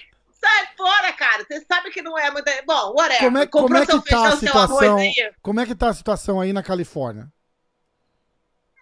Mas todo mundo biruta, comprou papel higiênico, quase o que? Diarreia? Não tô entendendo que merda é Olha, essa. essa, essa coisa do papel higiênico é meio, é meio cômica, né? O que, que acontece? Eu fui no mercado, que eu fui que no mercado, acontece com, com, o papel higiênico, né, cara? Não dá pra entender. Eu fui no mercado, tinha um louco com um carrinho inteiro de Coca-Cola. Eu falei, é, tem cada um Olha o nível da loucura.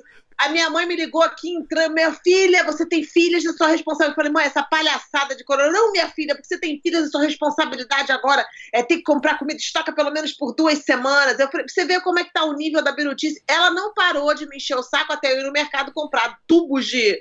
Uma parada enorme de arroz, uma parada enorme de. Mas você de comprou. Parada... É isso que é bom, tá preparado. Minha mãe parou de encher o saco. É... Só.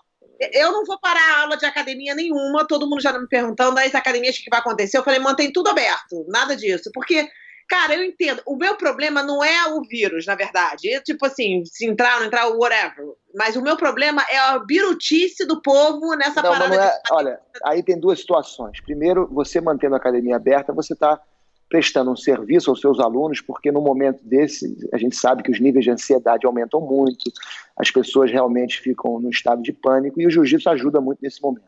Isso é verdade.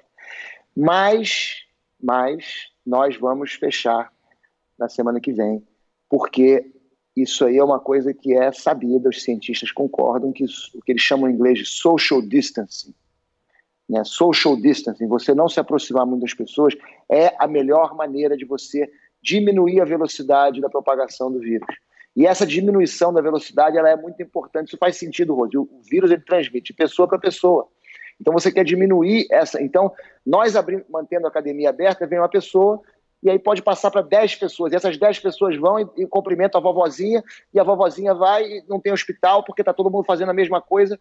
Então, eu, eu sugeriria que você reconsidere essa decisão de manter as academias abertas. Eu sei que a, a Grace University é, do Rio e do Renner está fechando, eu sei que o Renzo em Nova York também. Fechou sei que, sexta, que, aqui o, é, o Renzo.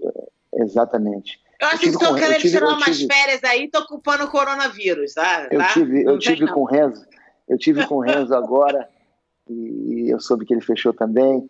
Então, é, eu, eu, a minha opinião, Rose, é, é que a, a, medida correta. E olha, não é fácil, não, viu? Porque é uma decisão difícil. Eu não queria fechar por isso, porque eu, eu, eu acho que nós, como uma comunidade do jiu-jitsu, a comunidade aqui nossa, da nossa academia, nós temos que estar unidos, como o Guilherme ontem fez um discurso muito bonito na aula, enfatizando isso, a importância dessa união entre os alunos nesse momento. Mas nós vamos continuar vamos usar as redes sociais, telefone, o que for para continuar é, né, querendo saber como é que cada um está e, e, cuidando dos, dos, nossos amigos, dos nossos irmãos de tatame, irmãs. Coronavírus, eu não mesmo tá, tá pretendendo ficar fechado quanto, quanto tempo? Duas semanas? É impossível. A gente colocou duas semanas uhum. para a gente poder aí reavaliar a situação. Que é a, re mas, é a recomendação, né? Eles estão pedindo é duas semanas, que é justamente é. para dar uma, uma acalmada na, na proliferação. Uma contida né? na proliferação. Se eles vierem com massa vacinação, juro por Deus, eu não sei o que eu vou fazer não, hein? Eu vou ser aquelas birutas que vai ter que ser amarrada. Não vem querer me dar vacina, não. Suporto isso. Ô, Pedro, eu, só pra gente finalizar, que eu já sei que o Rafael já vai querer cortar essa história, a conversa, que eu conheço ele. Já tá chegando de uma hora, ele já está começando a ficar nervoso. É, eu quero que você fale só um minutinho sobre o. Sobre. Eu, eu acompanho, eu estou aprendendo mais, eu estou me tornando uma pessoa melhor, seguindo o 753 Code. Como é que surgiu essa parada do 753 Code? Resumindo assim, é, se der para fazer isso, do 753 Code, como é que você, quando você fez essa decisão assim sua, tipo, falar assim, ó, eu vou usar isso agora como uma parada, uma, um carro forte aqui na minha maneira, na filosofia do jiu-jitsu, para ensinar as pessoas o que, que é mesmo o in-depth philosophy do jiu-jitsu. Como é que começou é. isso? Eu, eu passei fazer uma pergunta fazendo, tá, rapaz? Qual que é o, o, é. o, termo em português disso daí? É o código 753, 753 tá. Code. A Kira, por exemplo, está usando lá na academia dela também, é, com grande êxito. E a razão do 753 Code foi o seguinte: nós sempre fomos perguntados sobre a filosofia do jiu-jitsu e das artes marciais em geral. Qual é a filosofia do jiu-jitsu? Todo mundo sempre falou muito isso. É, corpo, mente, espírito. Filo... Mas quando você pergunta, cada um vai ter uma resposta diferente, porque isso nunca foi organizado. Qual é a filosofia do jiu-jitsu? Né? Você perguntar para 10 professores de jiu-jitsu qual é a filosofia do jiu-jitsu, cada um vai te dar uma resposta diferente. E muitas vezes respostas boas e positivas, mas eu queria organizar uma forma de que a filosofia que eu aprendi, que eu tive acesso com o meu professor, com o grande mestre Hélio Grace, e também através de estudo, livros, pesquisa, né, a, a verdadeira filosofia do jiu-jitsu, essa arte marcial chamada jiu-jitsu. Qual é a filosofia? Então, e qual é a, a, aplicação, a relevância dessa filosofia para o nosso corpo, para a nossa mente, para o nosso espírito?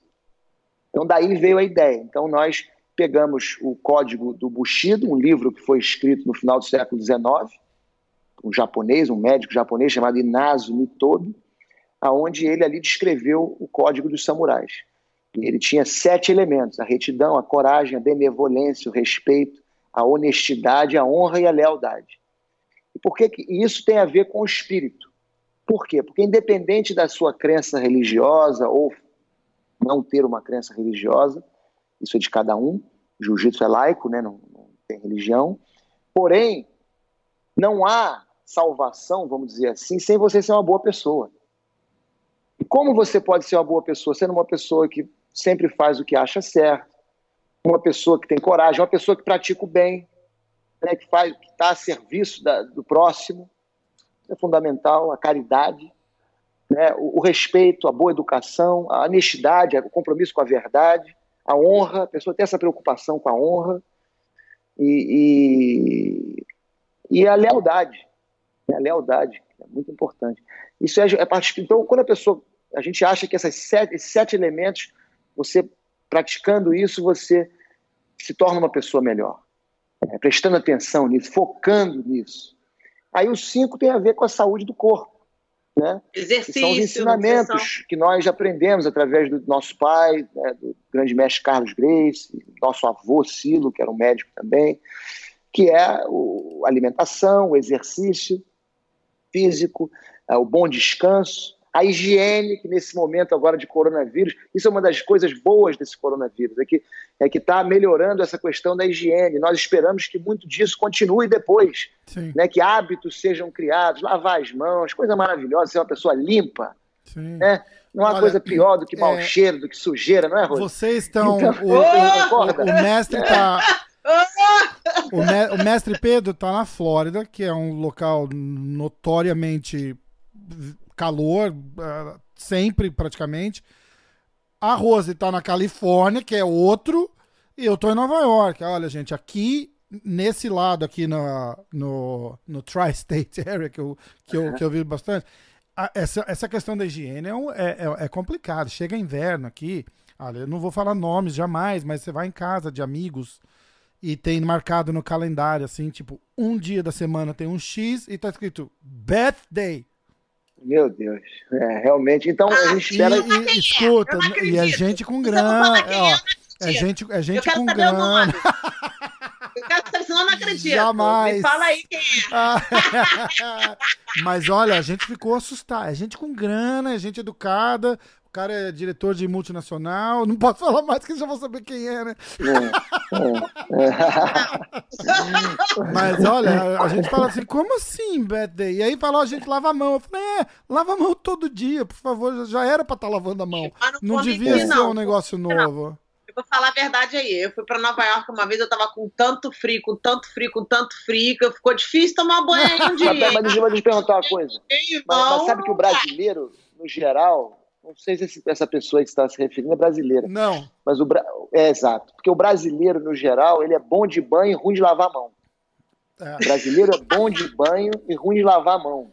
É verdade, então eu é espero que agora o brasileiro melhore nessa questão de lavar a mão. Quantas vezes eu vou comer né? O Hélio Grace era fantástico nisso. Né? Nossa! Pô, lavar a mão. pessoal, e no japonês ainda, o cara, o pessoal pede edamame. Eu vi o cara colocando a mão no chão, em qualquer lugar. Putz. O, cara, o edamame é uma coisa que você coloca a mão dentro da boca, o cara não vai lavar a mão, eu fico observando, falo, meu é, Deus. É complicado. Então, é, isso não é legal. Então, a gente tem que, né, como povo brasileiro, melhorar isso. Espero que esse vírus seja rapaz, uma boa oportunidade. O cara toma rapaz, três banhos mulher... por dia e acha que tá tudo bem, né? Aí não lava a mão é, para comer, né? Não é. lava a mão para comer, é, exatamente. E aí, e aí a positividade, positividade que tem muito a ver com o corpo, porque a pessoa fala, mas positividade não é mente? Não, porque é o estresse. O estresse é físico. E você pode se alimentar de forma perfeita. Se você for uma pessoa estressada, o seu sistema imunológico não vai ser muito forte.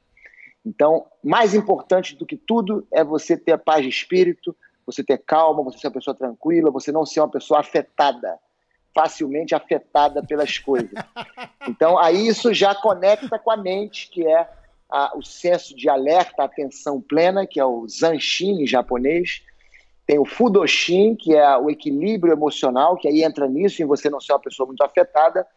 E o Flow, que é o, o Mushin, que é você é a fluidez, né? Você é o, é o jiu-jitsu, você é, desenvolver hábitos para que você não precise ficar pensando também o tempo todo, se tornar uma pessoa muito é, sempre programando tudo, não deixar as coisas fluírem naturalmente para poder realmente conseguir esse estado de paz de espírito que é fundamental. Em inglês, a palavra doença é disease, disease. Então, this is. O que, que é is? Is é você estar tá no estado de, de é, I'm at ease, você está no estado de calma, de paz de espírito. Isso. Então a doença é quando você sai desse estado de espírito, de calma, de tranquilidade. Aí que você fica doente.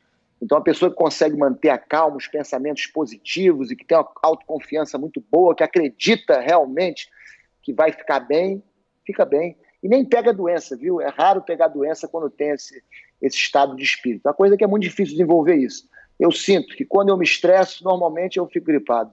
Se eu não me estresso, eu fico bem. Pedro, você então, se estressa. Com o que, que você se estressa, Pedro Valente? A vida é uma luta para todo mundo. Às vezes de fora a gente acha que a vida do outro é fácil, mas não é não. É, a vida é uma batalha. Não há, não há, não há vitória sem luta. Então a vida não é tão tá, não tá fácil para ninguém. E, e, realmente a gente aplica a filosofia do jiu-jitsu exatamente para poder amenizar isso. Mas fácil não é não. É, é verdade, não tá mesmo. Fácil não é não. Fácil, é a sua maior fica... dificuldade? Eu tenho eu duvido. Que é, Pedro? Um filho, Pedro, três anos, pelo amor de Deus. Bota três, cinco crianças dentro de casa que eu quero ver como é que é. Bota uma brigando na escola, a outra agora virou. Dizem, dizem, anos, agora... dizem, dizem, que fica mais fácil, que no primeiro é que você fica mais preocupado, depois do segundo, do terceiro, você fica mais tranquilo. Eu não sei se eu vou conseguir chegar lá, mas vamos ver. É verdade, sabia? Porque a minha primeira filha, eu, tipo assim, esquentava é, tudo direitinho, falava baixinho no segundo. Na segunda, até, até o baby wipe para limpar a criança, primeiro eu deixava morninho, tudo direitinho. A segunda temperatura normal, terceira direto da geladeira, frio mesmo, geladeira direto, puf, toma aí, vamos nessa. E, e com a mais tá velha já... ajudando a cuidar da mais nova já. É, ou, ou, ou esse, porque ela já tá com 10, 13, já tá enrolando o olho, batendo porta na tua cara, você tá, ô, ô, como é que eu resolvo essa situação aí? Ixi. Calma aí, todo mundo, todo mundo tem direito de ter um dia, porque a gente olha para as nossas crianças e quer que elas sejam perfeitas. Mas a gente esquece que tem dia que elas não estão de bom humor, tem ah. dia que não tá bem, então, assim, aqui em casa vira uma briga, porque se uma estiver assim falando e fala alguma coisa comigo meio grossa, eu desculpa, minha filha, eu não sabia que você não estava se sentindo bem hoje. Dá licença, eu vou sair do seu quarto. Aí outra, mãe, você não fala nada! Eu falei, calma, vamos conversar sobre o assunto depois. Vamos deixar ela se acalmar primeiro, porque hoje é o dia dela não tá se sentindo muito bem hoje. É hormônio, né? Aquela coisa toda. Mas então o terceiro da, da, da mente seria é, awareness, balance and flow. Exato. Olha, boa, Rose. Olha lá. Em português? Bom. Atenção plena, equilíbrio e fluidez. Aê! Obrigada. Mestre, mas você salvou ela, eu queria que ela respondesse. nem, nem puderam ia falar isso. Eu ia falar, minha, primeiro você tem que falar awareness em português, começa aí, né? Já, é. Balanço, fluidez. Balanço não, isso é, todos nós cometemos esse erro e é muito comum. Balança em português é outra coisa, não é balance, é equilíbrio. Isso, é verdade. É, eu, eu, eu, eu, eu, eu, não, mas eu, eu, eu sou culpado, eu faço isso sempre. É. Eu cometo esse equívoco sempre também. Balança, é equilíbrio.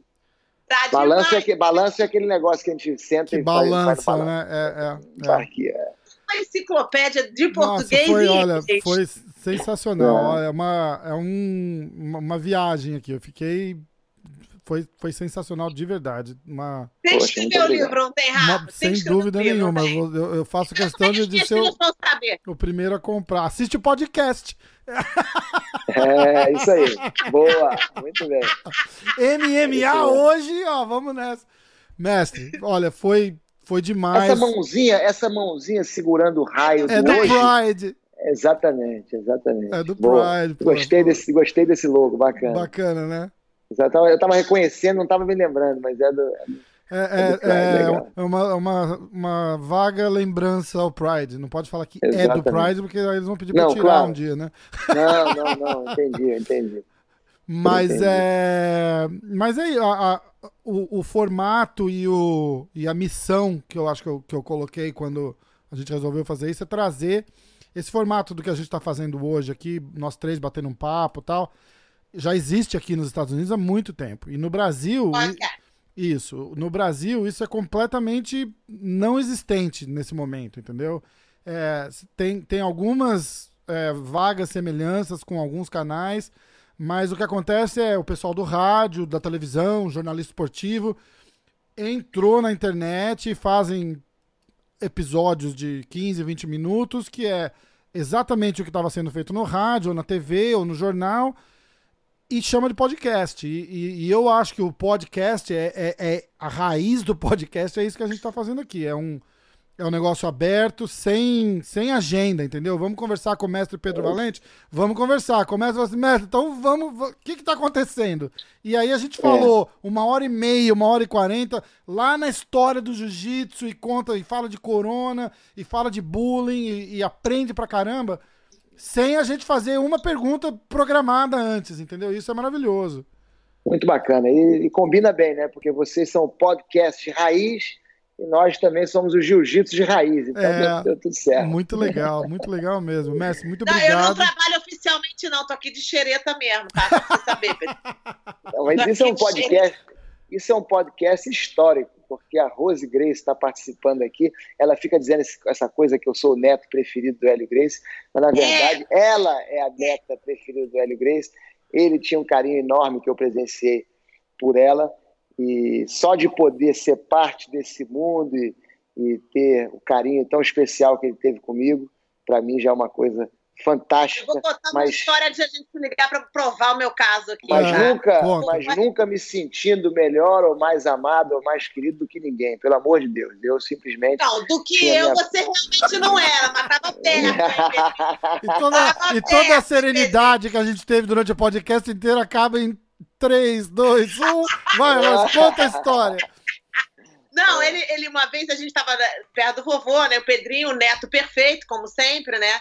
Aí o vovô, eu falei, Pedrinho, quer um chiclete? Porque eu tava sendo super boazinha, porque eu sou super legal, né? Eu, Pedrinho, quer um chiclete? Olha isso, ainda oferecendo, né? Aí ele assim, não, não como fala. Aí meu avô, tá vendo? Meu Pedrinho é um exemplo. Eu, ah, cara, me jogou debaixo do ônibus, cara. Desse não, jeito. Não foi. Na história, a minha, a minha memória da história é um pouco diferente. Ela falou: Fala quer um chiclete? Quer um chiclete? Eu falei: não. Por que você não gosta de chiclete? Eu falei: não, não gosto de chiclete, não quero.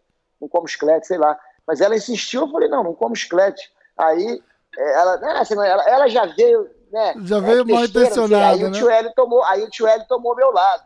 Mas eu jamais ia falar, não, não, como, não como chiclete. Pô, que ia fazer isso? De jeito nenhum. Eu falei, não, obrigado. Eu botando um limãozinho no peixe e o tio Hells, olha lá, pai, tomando limão. Eu falei, ah, tá, tá dieta, pô, vai encher o saco com o meu limão, cara, fala sério. Não dá, né, não dá, não dá. Mas eu entendo, eu entendo. Pedrinho, olha só, não tem mais nada aqui sobrando. Tem um pouquinho só do que eu tava tomando. Ele acha que é café. O que, que você tava tomando? Sei lá o que. que, que você tá o Pedrinho parece... vai. Não, tá... não eu, é, é o que eu fico na dúvida. Se fosse, se fosse aqui em casa, eu ia dizer que era suco de goiaba. Tá com cor de suco de goiaba, mas. Oh, cara, que isso aqui, ó? Suco de goiaba branca, vai. Tá, tá rosinha, aqui... tá rosinha. Não tá rosinha, não. Não tá rosinha, não. Ah, porque rosinha. a câmera aqui tá aparecendo. meio marrom, assim. Na tela do meu iPhone aqui tá aparecendo. Maçã com banana, meu amigo. Ah, beleza. Maçã com banana. Pô, eu não ia adivinhar isso nunca, Rose café. Eu não, não é café. É café com leite, pô. Tá a mesma cor, café com leite. Eu vi que tá, rolava uma. To go de manhã, sempre, todo dia de manhã, são três bananas com um copo de suco de maçã e. Ah, o meu é, o meu é quase isso, mas o meu é todo dia de manhã é banana com melancia, suco de melancia. Com melancia. Então, eu gosto da melancia, mas me dá um mais trabalho. Então eu falo, ah, esquece a melancia. Aí de melancia eu faço Melancia comigo tem que vir acompanhada da tapioca, porque senão esquece. É. Aí o almoço eu faço a melancia com tapioca, porque aí eu, é. o meu, nesse exato momento, com no peso pesado que eu tô do Roy Nelson, eu tô diminuindo na tapioca. Mas tá é, ontem, de, ontem de noite meu jantar foi goia, suco de goiaba com água de coco e uma tapioca. Ai, que delícia. É, eu não vou que nem delícia. falar qual foi o meu jantar, porque eu vou ficar com vergonha agora. Qual foi? Qual foi o jantar? Eu saí pra jantar, fui na churrascaria. Eu quase te mandei uma foto do espeto de picanha, Rose. Eu, sabe o que eu faço? Aqui eu falei pro Rafael, Pedrinho, eu tenho feito, eu faço todos os vegetais, eu cozinho todos os vegetais, boto em containers separados e faço um bowl de tipo, different veggies. Aí eu either have quinoa ou alguma coisa assim, mas só os different veggies na parada. Ah, tô. Tem que tá, a situação aqui tá foda. Eu tô variando entre 150 a 185. 150 a 180. Tá complicado a Pounds, não quilos. A gente é. já teve essa mesma e conversa. Também, e, e, também fortalecendo a nossa imunidade para esses vírus que andam por aí. Pois é. Exatamente. Pois é. Ó, Ó vamos deixar o mestre. Falar, demais. Muito obrigado pela oportunidade, adorei também. Poxa, fiquei muito feliz de participar. E qualquer coisa que vocês precisarem, estão todos convidados a, a virem aqui em Miami. Nós temos as nossas redes sociais no Instagram, no Facebook, no Twitter, Valente Brothers. É, vocês podem acompanhar o nosso trabalho no Facebook também. Ô, Pedrinho, então... você tem um então- guest house, eu vou ficar naquele quartinho que você tem escondido na academia. Você é sempre bem-vinda. é, não vai faltar Pedrinho, lugar para você nunca. lá na academia, que eu não vou contar muito não, mas nossa, eu fico naquele esconderijo ali por resto da minha vida ninguém me acha. Eu vou me esconder do coronavírus aí. Boa. aí eu fico na boa. Te amo, Pedrovski. Um beijo. Mestre, um obrigado, beijo obrigado pela oportunidade obrigado de pela falar oportunidade. com o senhor. Muito respeito. Muito obrigado. Aqui, senhor. Pô, o senhor, tô com os meu não, cabelo tá meio é, branco, mas não é, senhor. Eu levei o mesmo pito do, do, do. Essa, essa, maneira séria que você fala comigo, ele não pensa nada nisso. Ele, pô, Rose, pelo amor de Deus, você Pô, eu sou mais é. novo, eu sou mais novo que a Rose. Mas não. Sou... Tem fudendo. Né? Não, sou mais velho. Não, sou mais velho, mais um mês. Ah, o aniversário, tá, o aniversário passou agora, né? O meu passou só um pouquinho tempo Quando atrás. É seu aniversário, Pedro Valente? Hoje é dia o quê de março? Eu sei, eu sei dia do seu aniversário. Não, hoje não. Eu tenho que amanhã, falar do jeito do podcast. É, é, hoje é sexta-feira 13, 14. Seu aniversário é 15 de março. É! Amanhã não! Seu aniversário é 15 de março, passou já. 15 já de março, é verdade, é verdade. 15 de março já passou, foi domingo, foi domingo. As pessoas que estão assistindo, as pessoas que estão assistindo a gente agora estão depois do 15 de março. Amanhã de manhã, né? pode mandar aquele teu happy birthday no meu áudio. Eu liguei, você não, não lembra? Eu mando pra ele, toda, eu canto e tudo pra ele, entendeu, é. Rafa? Nem todo mundo recebe né, eu cantando, imagina, eu não sou cantor. Mas pro Pedrinho eu canto, falo, dou minha declaração de amor pra ele todo ano, falo, ó, tudo que você eu faz, vou, eu... tem que agradecer, né, realmente. É, isso mesmo. Muito Beijo. bom, muito bom. Valeu, Gente, obrigado. obrigado, mestre. Obrigado pela oportunidade. Vamos nessa. Valeu. Um abração. Vamos nessa. Valeu.